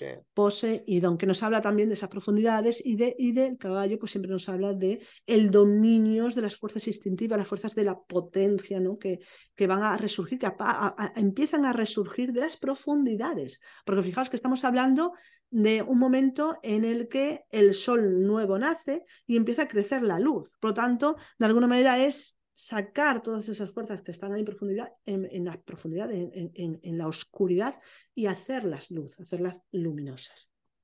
Pero quizás otro de, de, de los símbolos que más se relacionan también con las celebraciones de San Antonio es el tema del fuego, el tema del fuego, que lo vemos en muchísimas celebraciones. En Navidad el tema de encender luces, de poner luces. En, en, San Juan, la hoguera, pero es que las hogueras el fuego están en tan, tan, tantas, tantas celebraciones, en tantos lugares, pero es que nos habla de lo mismo. En este caso, eh, vemos, por ejemplo, que cuando, cuando aquí nos han enviado, eh, eh, pues el, Lola nos envió, dice, todos los pueblos la noche del 16 al 1 encienden, ¿no? Encienden hogueras, encienden luces y se hace el baile de San Antonio y el demonio, que vamos a hablar ahora también de eso. Entonces, el fuego, ¿por qué? De la misma, por la misma razón que en Navidad se encienden las luces, en, en enero se encienden fuegos porque estamos hablando de la necesidad de que el humano, en un acto de veneración o de reconocimiento de la realidad del Dios Sol, es decir, de la luz, como el agente vivificador de, todo lo existente, necesita en esos momentos donde el Sol todavía estamos en, bueno, empezando el invierno, por lo tanto, e, ese Sol está naciendo, ay, pero está flojo, está muy débil, está empequeñecido, es pequeño. Por lo tanto, el encendido de esos fuegos nos va, va, a ayudar a que el mismo sol se refuerce. Y bueno, pues de alguna manera se relaciona igualmente toda esa, pues todo ese, ese símbolo con la luz, el crecimiento de la luz y la ayuda del fuego y las, las hogueras. Y luego también una de las cosas en relación también a la historia de San Antonio Abad, que es una historia del ermitaño, San Antonio Abad también eh, fue el que de alguna manera precursó fue el precursor del monaquismo. Bueno, fundó prácticamente. Lo fundó el monaquismo. Entonces, porque fue el que se apartaba, él siempre se apartaba y la gente volvió a buscarle porque era, bueno, producía milagros, etc. Entonces, él siempre que se iba apartando más y más y más, ¿no? Entonces, bueno, inició de alguna manera, pues eso, el, el monacato. Sí, está eh, San Antonio, San Antonio, Pacomio, Sí. Y luego hay otro, Shenute o algo así, eran como tres que se consideran que son como los grandes fundadores de lo que sería el movimiento monástico cristiano, que ya venía de antes un poco, porque había algunas, estaban por ejemplo los llamados terapeutas, que no eran terapeutas como entendemos ahora, sino que eran los que trabajaban con su alma, que mm. se decía que quizá eran eh, eh, una secta judía de Alejandría Y, luego quizá algunos de los hermetistas también de Alejandría de los primeros siglos del cristianismo, quizá también había algo de eremitismo por aquellas tierras, pero justo con el cristianismo es lo que se cuenta, ¿no? que es San Antonio, Pacomio y este, creo que es Xenute, eh, que son los que fundan en esa misma zona, en el norte de África prácticamente, también parte de Siria, todo lo que luego llamaríamos los padres del desierto, justamente por eso, porque hacían sus monasterios, se retiraban a cuevas o a diferentes lugares de esas, de esas regiones eh, apartadas, eh, y San Antonio sería uno de los grandes símbolos también de, de esto, ¿no? De, del monacato, sí, sí. Pues sí, por eso vuelve a decir, se lo representa retirado en cuevas, en grutas. Y de nuevo el mismo simbolismo de Cronos, que nos habla también de la cueva, de la gruta eh, y de esas fuerzas terrenales, terrestres, porque, porque eh, Saturno pues es un, es un, es un, dios. que rige pues precisamente a un signo de tierra como, como Capricornio, pero esa tierra de las profundidades, esa tierra del subconsciente, esa tierra de los valores que hay que sacar a, la luz. ¿no? Y que va a producir, precisamente por sacar a la luz eh, esas, esas energías, esas realidades, va a producir un cambio, un cambio. Y es que esto, por ejemplo, lo vemos en, en muchas celebraciones relacionadas con este día, el día de San Antonio de Abad, donde las gentes del campo arrojaban a las llamas, los fuegos que encendían, los restos de las cosechas del año anterior como un buen augurio para el año siguiente. Pero es que es curioso porque justo en esta fecha también es cuando se queman los rastrojos y vemos que en un montón de zonas agrarias de aquí de España eh, vemos que hay pequeñas hogueras por todos lados. ¿Por qué? Porque se están quemando los rastrojos. Entonces, qué curioso también en esta fecha. Hombre, también tiene su sentido porque no hace calor y es más fácil que no haya problemas de incendio, pero igualmente pues tiene también su simbolismo. Forma parte del ciclo, claro. Ahí está. Y luego también dicen que en algunas ciudades, en vez de quemar los restos de las cosechas y tal, se, se quemaban herramientas o muebles viejos con la esperanza de que los nuevos tiempos que se avecinaban pues fuesen mucho mejores. Entonces es como una especie de renovación, quitarse de medio lo, lo viejo para iniciar lo nuevo. Y curiosamente tenemos que tener en cuenta que estamos hablando del el 17 de enero, el de, de más o menos casi finales de enero, con lo cual después de esta fecha empieza febrero y febrero es el mes de las purificaciones. Febrero se le llamó a este mes así relacionándolo con las fiestas de la, eh, bueno, se llama de la Candelaria, pero eh, hablan de fiestas que tienen que ver todo con procesos de purificación, de limpieza interior antes del carnaval. Y es que febrero viene de februm, que significa purificación. ¿Y qué palabra utilizamos nosotros relacionada con eso? Fiebre. Fiebre. Cuando tenemos fiebre, es, relacionado con, esos procesos pues, de, purificadores. purificadores. Exactamente. Y luego, como hemos dicho al principio, otro de los símbolos muy relacionados con, con San Antonio Abad, unos quizás de los más conocidos, es el tema de los, eh, de los demonios, que se relaciona también precisamente, como decían, decíamos antes, ¿no? un musulmán le llamaría jeans, los genios de la naturaleza, pero es que cuando se, se, hacían las celebraciones de la antigua Roma, lo que en esas celebraciones se incluía todo lo existente, incluidos pues los genios de la tierra que con el tiempo y a través de esa, una, esa cristalización, cristalización, cristalización. no, cristianización, de la cristianización de fiestas eh, paganas, fiestas anteriores, pues se convirtieron en los eh, demonios que persiguen al santo y es algo que igualmente ha sucedido con, con, muchas otras tradiciones donde se habla, no debemos olvidar que estamos hablando ahora aquí de, de Europa, ¿no? De la influencia celta, la influencia de, de lo que sería esa, esa cultura anterior muy relacionada con lo que sería la tierra, con lo que serían las fuerzas de la naturaleza y la presencia de las serpientes, la presencia del dragón, ¿no? como por ejemplo son los buibres y todas esas energías de la tierra que con el cristianismo pues, se llegaron a convertir en algo completamente opuesto incluso pues negativo y adquirieron pues la, la forma de, del dragón, el dragón, la serpiente se convirtió en dragón, el dragón se convirtió en el diablo y el diablo pues en demonios que nos persiguen. Pues eh, bueno, pues de todo esto vamos a hablar ahora pues un poquito más adelante. Sí, en la tarasca todo esto se refleja perfectamente. Perfectamente, y es que se relaciona, San Antonio se relaciona en ese sentido, pero es que lo que vamos a ver más adelante también. Entonces, eh, no sé si crees, sigo hablando yo de las siguientes o hablas tú ya de la tarasca, como... No, continúa, si quieres yo lo cierro luego con, con la tarasca. Sí, sí, no, continúa, o sea, continúa con esto que estás comentando y ahora ya nos pasamos con la tarasca y así pues bueno, eh, seguimos reforzando lo que, lo que estás comentando también de los demonios y de todos estos cambios y Bueno, pues las siguientes fiestas eran en relación a lo que decían, ¿no? De la malla, eh, esa celebración que se hace en el barrio de Lavapiés en Madrid, el tema también de la Cruz de Mayo, el tema también del, del el Mayo o el Palo de Mayo, que se llama también así lo que se llama el, maypole, que es realmente un símbolo que aparece en, muchísimos lugares del mundo. Eh, y todo esto se relaciona con algo que se ha llamado, bueno, el, eh, el mes de mayo, o eh, también se le ha llamado la estación del amor, esto lo decía Julio Caro Baroja, pero, por ejemplo, a mí me gusta mucho como lo llama una investigadora francesa, que es Marie-France Guesquin, que le llama Les Mois des Dragons. Perdonad mi pronunciación, porque esto se supone que es francés, excepto lo que yo he dicho, que de francés poco, pero bueno. Les Mois des Dragons. Yo leo como se escribe. creo que es algo así como Les Mois des Dragons o bueno, lo traduzco. El mes del dragón o los meses del dragón. Vale. ¿Mm? Entonces, se le llama el mes del dragón al mes de mayo.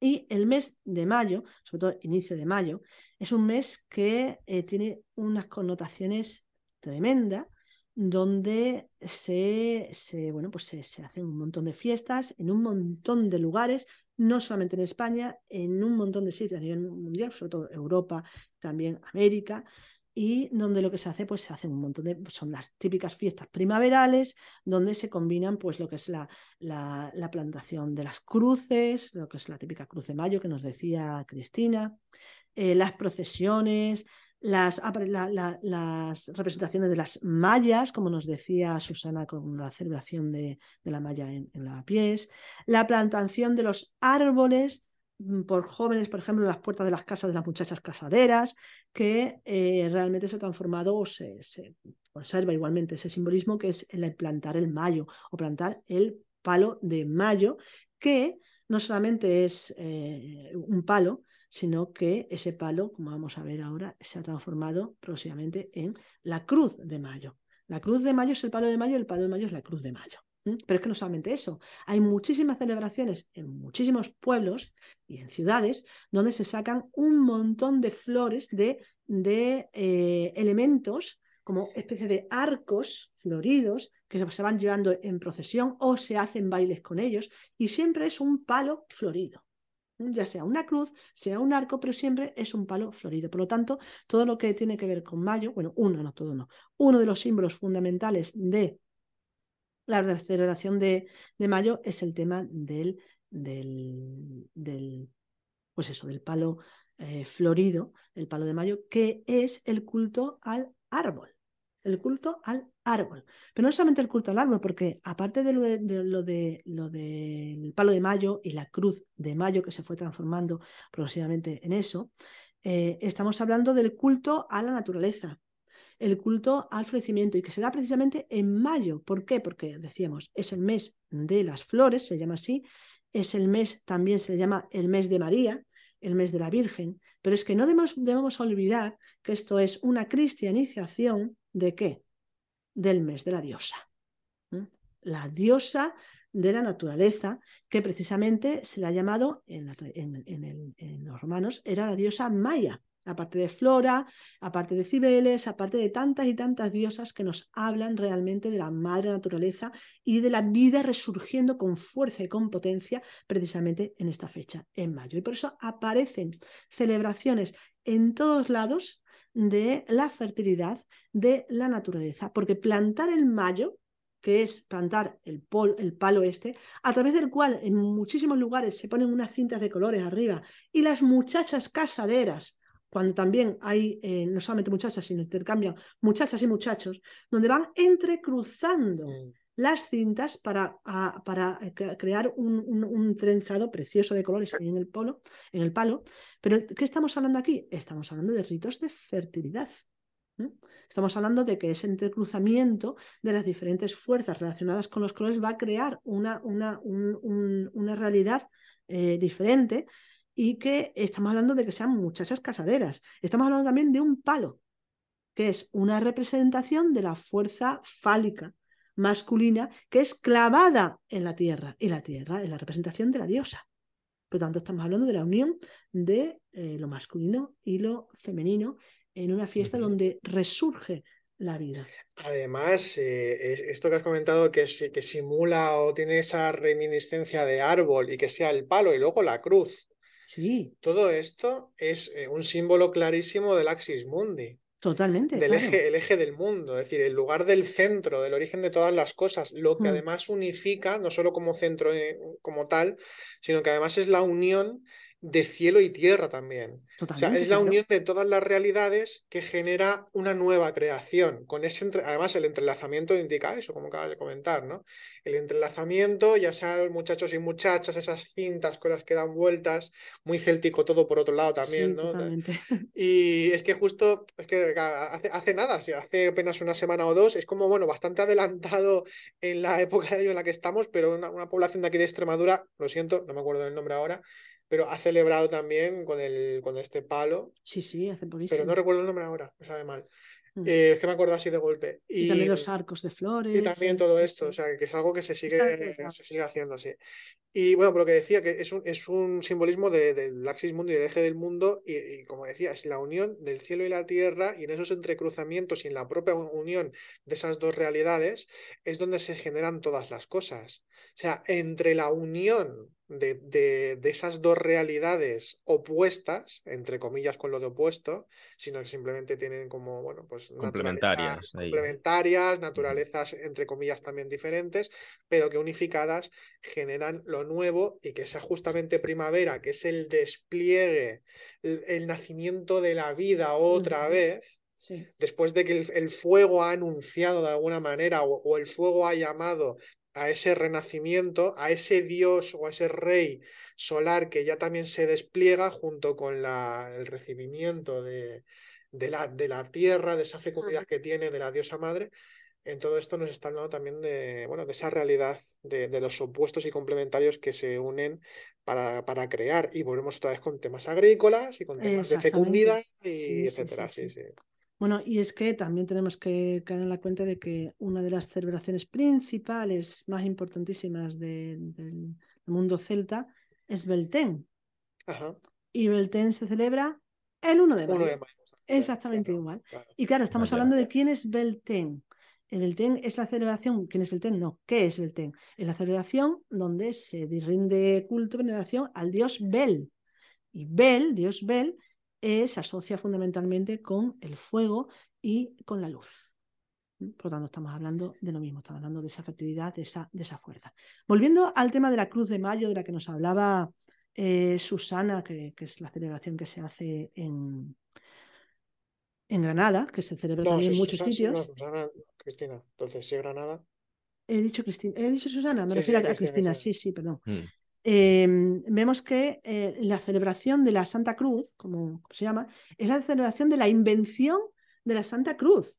Entonces decimos la invención, claro, invención en el sentido de la, palabra latina que es inventio, que en realidad significa no solamente invención, sino descubrimiento. Entonces, ¿de qué nos está hablando? Nos está hablando del momento en el que eh, Santa Elena, la madre del emperador Constantino, allá por, bueno, por el 300 seguramente, o antes, em, eh, encontró, se fue a buscar la cruz de verdad de Jesús, se fue a Jerusalén, al monte, bueno, monte de donde el Gólgota, donde lo, crucificaron, y estuvo buscando a ver si encontraba la cruz, la auténtica cruz, donde crucificaron a Jesús. Y la encontró. la encontró. Y es curioso porque una de las cosas también que me ha llamado la atención, a, siempre hay estas sincronicidades, ¿no? Eh, casualidades, no sé.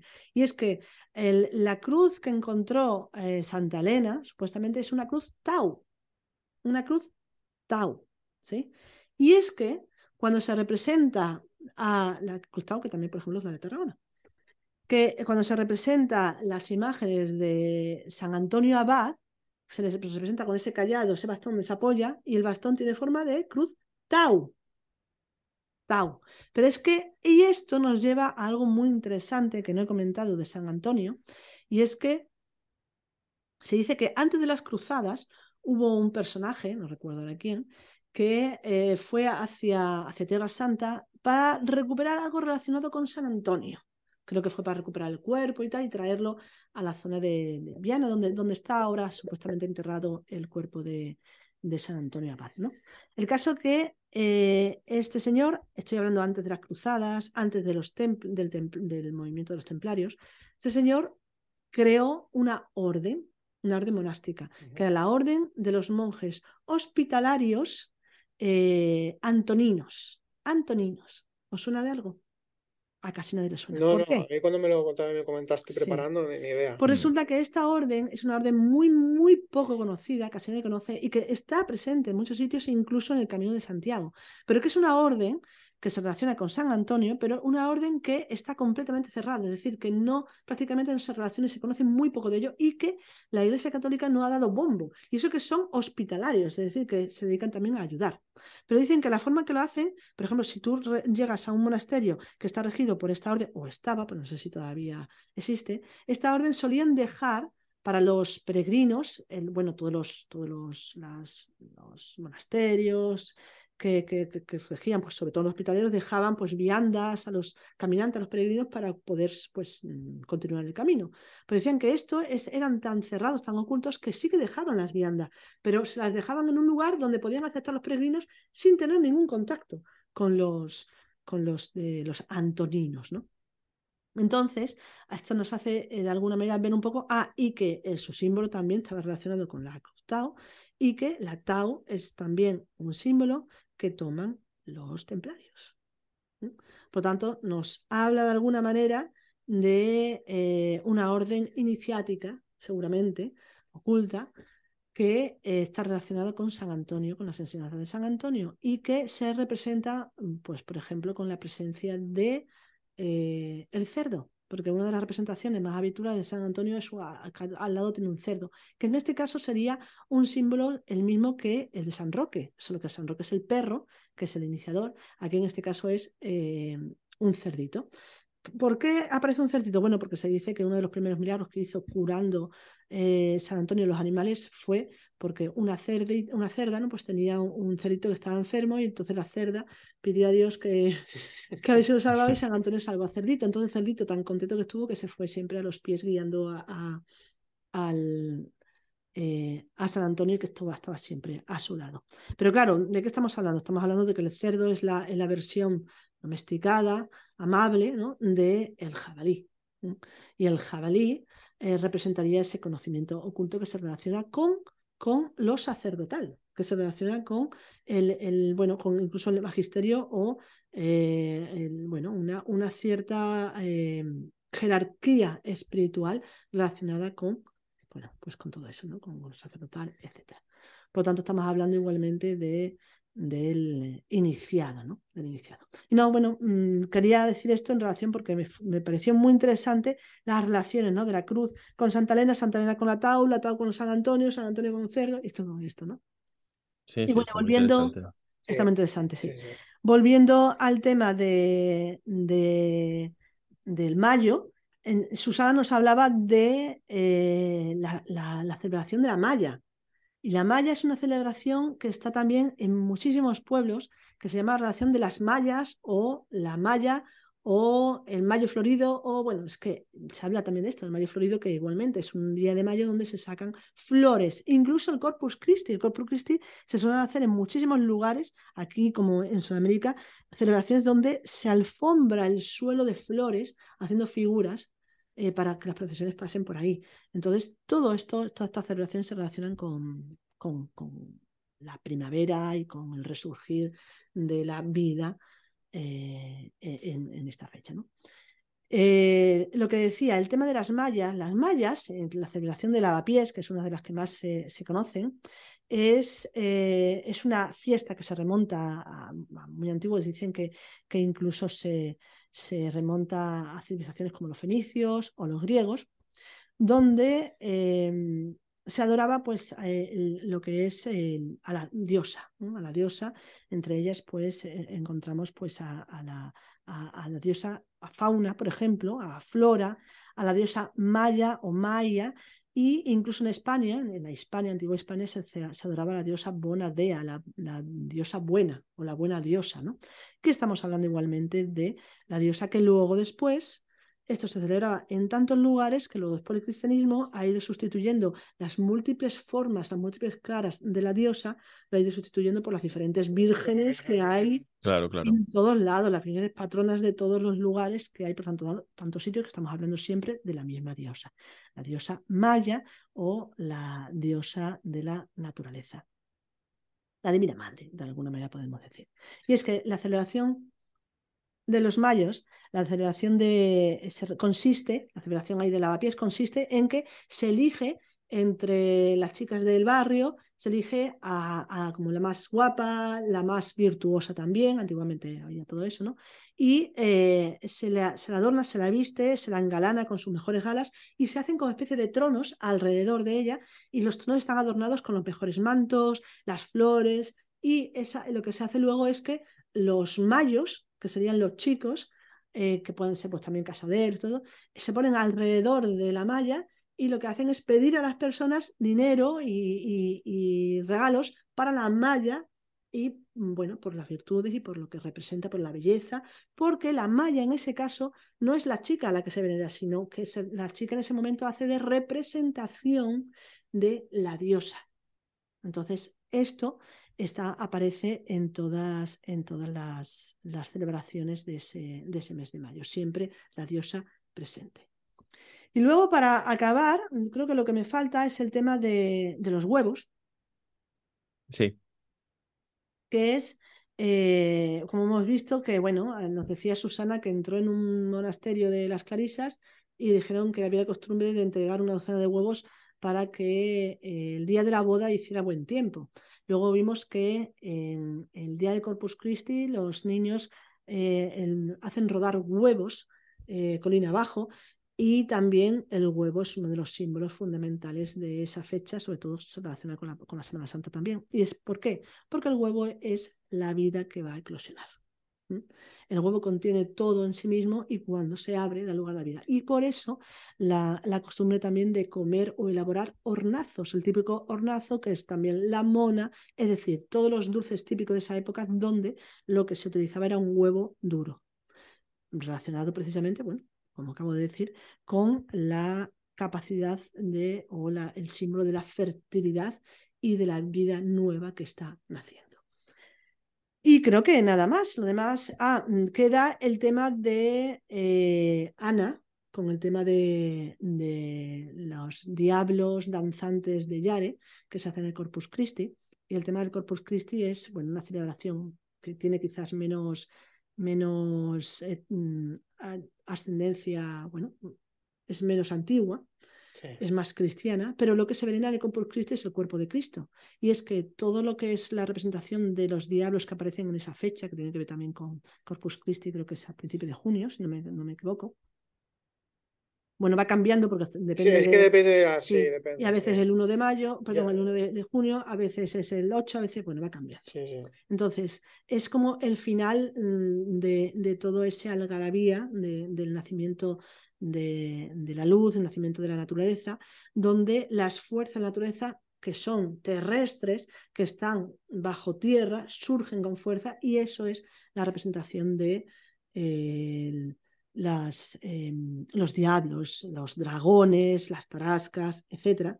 Y que Em, surge pues, la lucha, es decir, en esa celebración surgen los diablos, salen los diablos, se hace toda esa lanza, pero finalmente hasta los diablos se postran ante la presencia de el Corpus Christi o el cuerpo de Cristo. Y es que además esto se entronca con, en el caso del Corpus Christi, eh, se entronca con, estas celebraciones relacionadas también con los gigantes. Sí. Eh, que, porque hace tanto los gigantes como, como, originalmente, porque luego los gigantes han tenido una deriva histórica pues, diversa que tenía que ver con las costumbres del propio lugar, ¿no? de representar algunas cosas relacionadas más con la historia, vamos a decir, humana, mundana, pero originalmente el, el Corpus Christi y ciertas procesiones, incluidas Semana Santa y demás, era también como para enseñar o recordar o hablar de los, eh, de los hechos eh, evangélicos, ¿no? de los hechos de Jesús, eh, para todo el pueblo, para, ¿no? como a forma de, instrucción también, por otro lado. Y tanto gigantes como diablos y demás hacían a veces referencia a figuras que eran como tentaciones o enemigas del Cristo. En forma de demonios, de, de, seres indeseables y que entonces es como también la, como el mismo Cristo lucha o vence contra las tentaciones y el mal y por eso se postran también y tiene también esa relación a nivel cristiano. Y es que esto es el, el símbolo más, más fuerte o más intenso de todo esto es el símbolo del dragón, la serpiente y María. Y aquí pasamos y entroncamos con lo de la tarasca, que también tiene esta relación con todo esto, Iván. Sí, sí. Eh, bueno, veo que hay muchísimos elementos que aquí vamos a poder conectar con, con, la última de las tradiciones que nos ha aportado Carmen de Granada, que pues bueno, eh, va sobre, sobre esto, ¿no? Sobre la tarasca. Entonces, eh, como ya ya misma comentaba, sí es una, una, tradición que está muy emparetada con la leyenda de San Jorge, con el Batum o la coca gallega, pero tiene sus propios matices, que es en lo que nos vamos a centrar. Tiene su origen en una leyenda de Santa Marta que se remonta en el siglo XI de la Provenza francesa, curiosamente región vecina de, Montpellier, ¿eh? lugar de nacimiento de San Roque. Una curiosidad. Y bueno, ¿qué es la tarasca? No? Eh, la tarasca es una especie de dragón con seis patas cortas, parecidas a las de un oso, un torso similar al de un buey, con un caparazón de tortuga a su espalda y una escamosa cola que terminaba en el aguijón de un escorpión. Su cabeza es como la de un león con orejas de caballo y una desagradable expresión.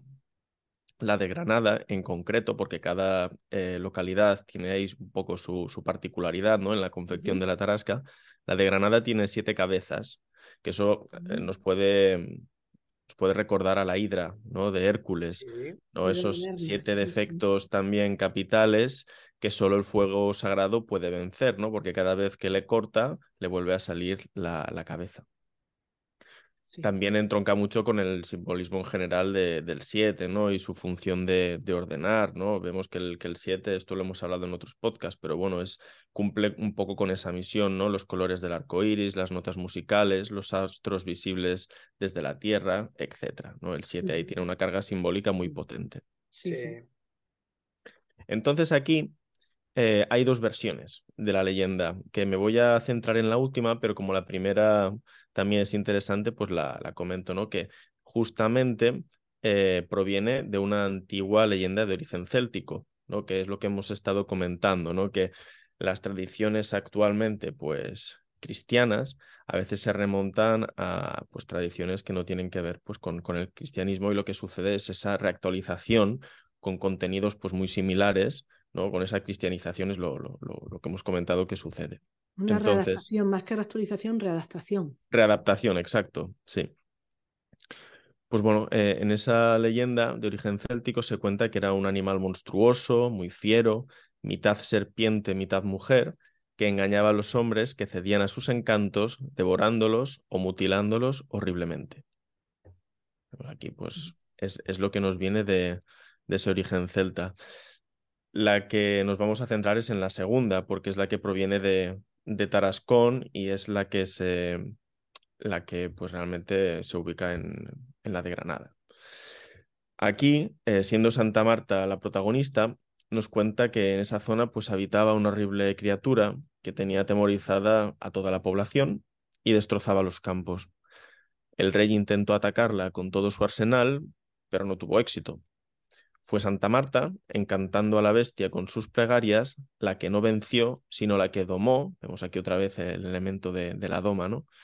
Apareciendo en la ciudad montada encima de la bestia. Los habitantes atacaron a la criatura al caer la noche, que murió sin ofrecer resistencia. pues bueno, la, interpretación así que, que hago de, de, esa historia, ¿no? De esa leyenda, eh, es que otra vez, ¿no? Eh, vemos que se trata pues de un rito de, de fecundidad, de fecundidad interna, ¿no? La tarasca representa la multiplicidad que somos a nivel interno, ¿no? Cuando estuvimos comentando también, pues que la, la quimera, ¿no? En general suele representar esa, esa multiplicidad interna y también eh, describe la propia potencialidad. Vemos que se utilizan elementos que nos hablan de ello, nos habla de las patas de un oso, del torso de un buey, de la cabeza de un león. Son aquellas partes como más vigorosas de esos animales que configuran la tarasca, ese monstruo, y pues que nos está hablando pues de esa, de esa potencialidad.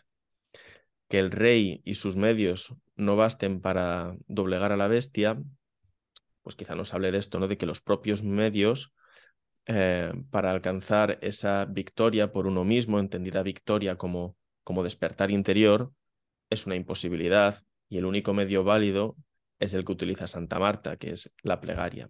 Bueno, y el elemento femenino, que es el que... Y el elemento femenino. A través de la persuasión. Sí, sí, eh, justo cuando has comentado lo de, lo de San Antonio con el, con el cerdo, ¿no? con ese elemento también de, de, plegaria y también la domesticación, he visto que ahí estos elementos se repetían con lo que ahora os estoy contando de la tarasca. Entonces, bueno, Santa Marta aquí ya guiada por la divinidad, doma a la bestia y lo deja ver a los ojos de todos. Santa Marta persuade a, a la bestia para que la integración pueda darse con la muerte de la bestia.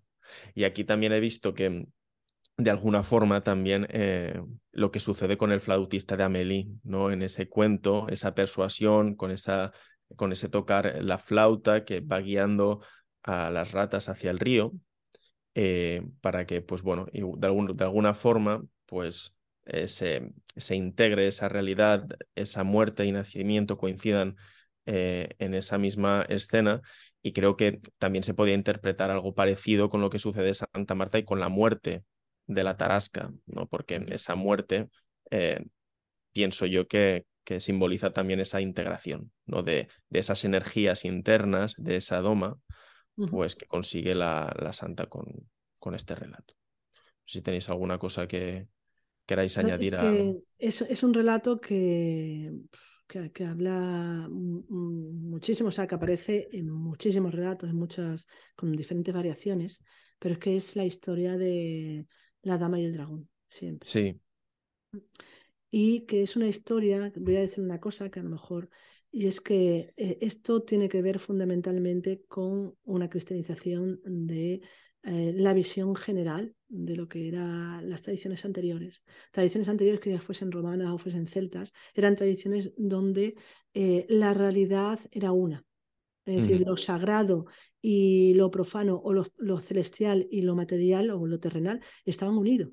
De tal manera que eh, las fuerzas de la propia naturaleza eran también sagradas, igual que las fuerzas telur y las fuerzas eh, cósmicas, en una, en una relación, una simbiosis. Y esa simbiosis a lo largo de los siglos se ha representado con tantos y tantos personajes donde lo que se representa es, es una mujer con cola de serpiente, es una mujer mitad mujer, mitad eh, dragón, una mujer mitad, mitad mujer, mitad...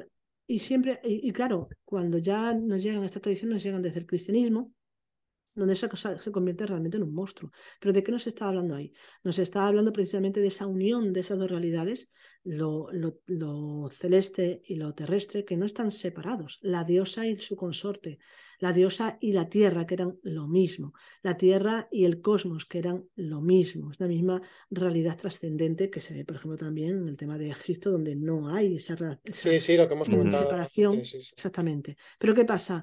Que llega el, el cristianismo y que podía haber sido otro, es decir, ese signo de los tiempos. No estoy diciendo que sea peor estoy diciendo lo que sucede, ¿no? Y lo que sucede es que separa esas dos realidades, las separa. Y entonces, ¿qué es lo que sucede? Que convierte a una de, una de las partes, la más terrena, en algo negativo y ensalza una parte. Entonces, esa parte, que además tiene que ver con lo femenino, porque tiene que ver con las fuerzas de la naturaleza, eh, se convierte en la Virgen, que en todas las representaciones, o casi todas las representaciones de la Virgen, siempre está aplastando la cabeza de qué? De una serpiente o de un dragón. porque es aplastando las fuerzas, además es algo incluso político, podemos decir, porque con esa representación lo que se hacía era aplastar uno de los símbolos fundamentales de la tradición anterior, sobre todo aquí en Europa, que era los celtas, el druidismo, donde todo en la naturaleza y todas las fuerzas cósmicas se representaban como el dragón. Por eso decía esta, esta investigadora que comentaba antes, eh, es el mes del dragón, pero es que todo es el dragón. Son las venas del dragón, son las la, el hálito del dragón, son, eh, son, el esqueleto del... Bueno, todo, todo es el dragón. Estamos hablando de fuerzas cósmicas, fuerzas telúricas, fuerzas de la tierra, del cielo, unificados en una realidad. En el mito este de la Tarasca con Santa Marta, representa exactamente lo mismo. Por eso Santa Marta monta a la Tarasca, porque en realidad tiene dos significados. Es decir, por un lado es que porque forman parte de lo mismo, la naturaleza divina y la naturaleza terrenal, humana. Pero cuando, eh, y por otro lado, al contrario, la está montando, la está domando, con lo cual está dominando eso. Y ese mismo símbolo hace que tanto la tarasca como eh, la serpiente, como el dragón se convierta en los demonios y, no solamente eso, sino la presencia, de, la presencia de, esos, de esos genios de la naturaleza, el mundo feérico con sus representaciones, los gigantes que tú decías, los gigantes, los cabezudos, eh, todos los dragones que aparecen, todos los, los mm, bueno, pues genios del aire, de la tierra, del fuego y del agua, llegaron a convertirse, de ser mm, tenidos en cuenta como una realidad trascendente, una realidad la cual uno, con la cual uno puede contar porque forma parte de la misma existencia, se transformaron, se transformaron con el cristianismo en diablos.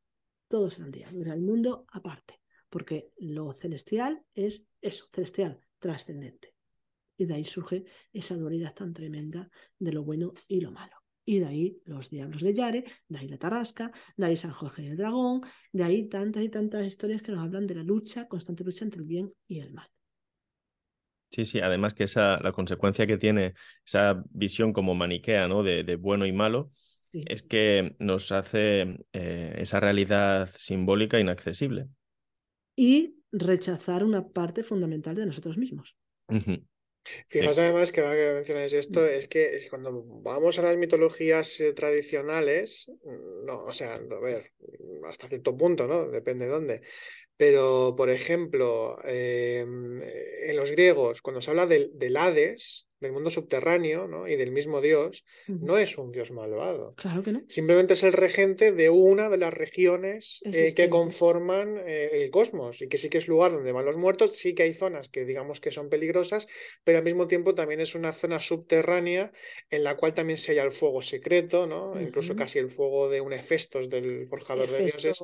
Ahí. Eh, sí, bueno, en grutas marítimas, pero sí que es un lugar oculto. Bueno, y de hecho, mira, ahora que se ha mencionado también lo de Hefesto, el lugar donde se cría, es que justo también, por ejemplo, el mundo marino, el mundo oceánico de Poseidón, no es ni bueno ni malo, simplemente no está mm. sujeto a eh, los, eh, las aparentes normas que hay que, seguir, por ejemplo, en, la Tierra o incluso en el Olimpo, sino que es como azaroso, entre comillas, porque si un día le viene bien a, Poseidón, va a ayudar a ese marinero y si no le apetece o a lo mejor pacta con un dios de hacer otra cosa, pues entonces lo fastidia, como por ejemplo con Odiseo, pero no por bien o por mal. Porque nos habla de las fuerzas instintivas. Exactamente, instintivas y primordiales también.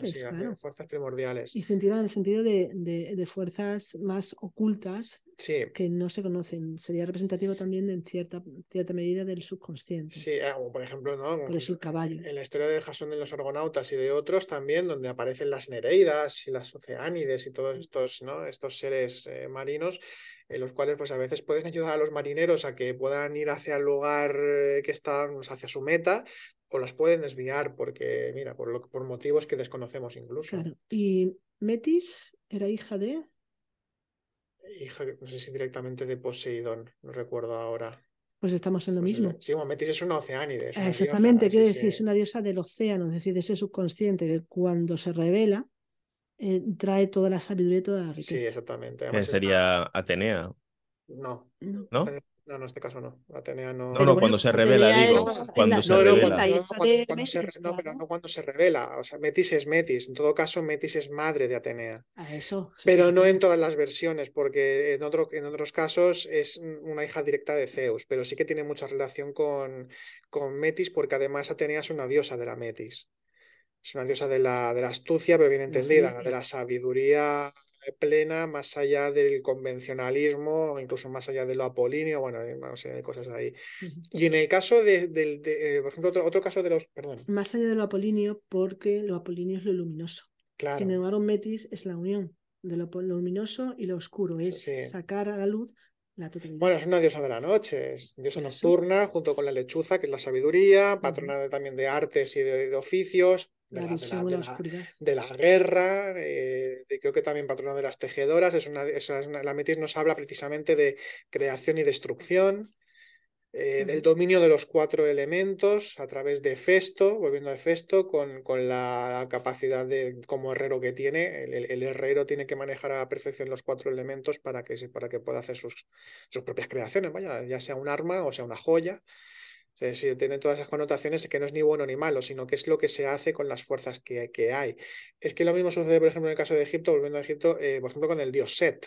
O sea, el dios Set, aunque se presenta en varias ocasiones como un dios traicionero, un dios diabólico, incluso los enemigos del Estado, no, bueno, el Estado no existía, pero del imperio egipcio, eh, los enemigos eran considerados como hijos de Set, por ejemplo, pero al mismo tiempo Set también tiene otra función, tiene otra realidad, eh, que es el ser un excelente guerrero que protege a, Egipto y, por ejemplo, lucha contra Apophis, contra la serpiente maligna que mm. debe ser dominada y que es la que va contra Ra en la noche de, durante la noche y demás.